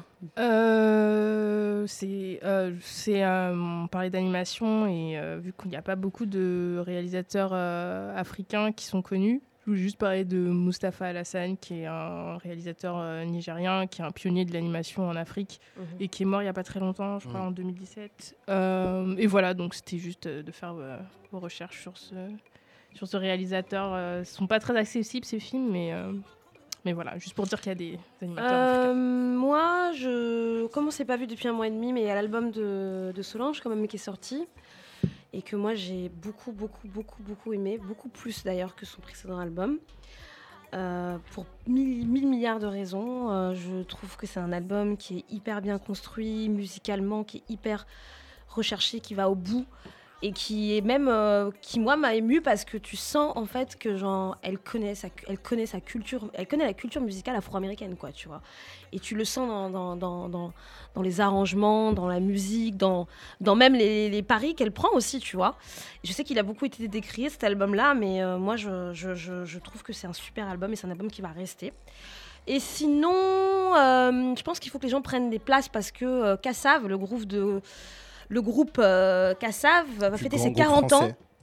Euh, fête ses 40 ans cette année et donc euh, font un concert à l'U Arena, donc qui est la plus grande salle de concert européenne. Donc euh, l'U Arena c'est à Paris, euh, la Défense. Il faut prendre des places parce que c'est le, sera. parce que c'est le 11 mai et donc euh, On ça va sera. partir très vite, hein, On 40 y 000 sera. personnes en vrai. On y sera. Voilà. Ça Donc, va être euh, chaud, chaud, vos chaud, places ça va zouker fort Voilà. Il faut garder une Et place. réécouter, et réécouter la discographie de Il Kassav. faut garder une place pour moi. de- Ouais. Moi, je, je suis pas sûr d'être là-bas. Il faut garder une place pour moi. Euh, euh, moi, mes cubes, du coup, euh, ben, euh, en fait, c'est des communautés de, de fans d'animation, mais afrocentriques. Et du coup, c'est super intéressant. Il y, a, il y a plein de choses. Il y a des graphistes, il y a des designers, il y a des producteurs, des studios d'animation. Donc, la plateforme, elle s'appelle Nubia Mansi sur Instagram. Il y en a une qui est spécifique euh, aux femmes noires, fam- fans de Magical Girl, qui s'appelle Adorn by She.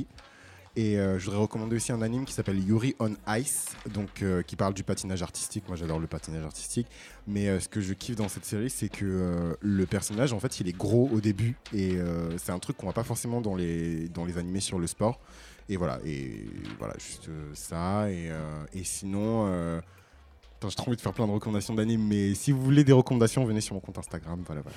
Ok, merci. euh, ben, merci à tous pour cette super Merci à émission. toi. euh, Ce grand retour après un mois, un mois et demi d'absence. euh, Ouais. je suis contente qu'on ait fait l'émission et qu'on revienne. hein. Euh, ben voilà, l'émission se termine. Alors, s'il vous plaît, est-ce que vous pouvez nous mettre des jolies, belles notes sur Apple Podcast Euh, et puis nous laisser des commentaires aussi? N'hésitez pas aussi à réagir dans la bulle euh, que vous avez sur SoundCloud. Vous pouvez réagir au moment de l'émission si vous avez envie de répondre à un, à- à un sujet ou vous avez envie de nous, nous- nous dire des choses. On, on est là, on vous écoute, on vous lit en tout cas. Et vous pouvez nous retrouver donc sur les réseaux sociaux Twitter, Facebook, Instagram, SoundCloud pour le podcast et Spotify euh, aussi pour le podcast et pour la playlist. Et Piment et- avec 4 i. Et n'hésitez pas à nous créditer quand vous nous mentionnez, tout ça, tout ça. Les expressions, Ouais, tout ça, tout ça. là, les, tout piments, ça, tout les, gens qui jettent des piments dans la sauce. Les hashtags qui se baladent, tout ça, tout ça. Faut Ok. crédit un peu aussi. Eh, hein. Cop, on t'a vu, hein. Voilà, voilà. On se sait.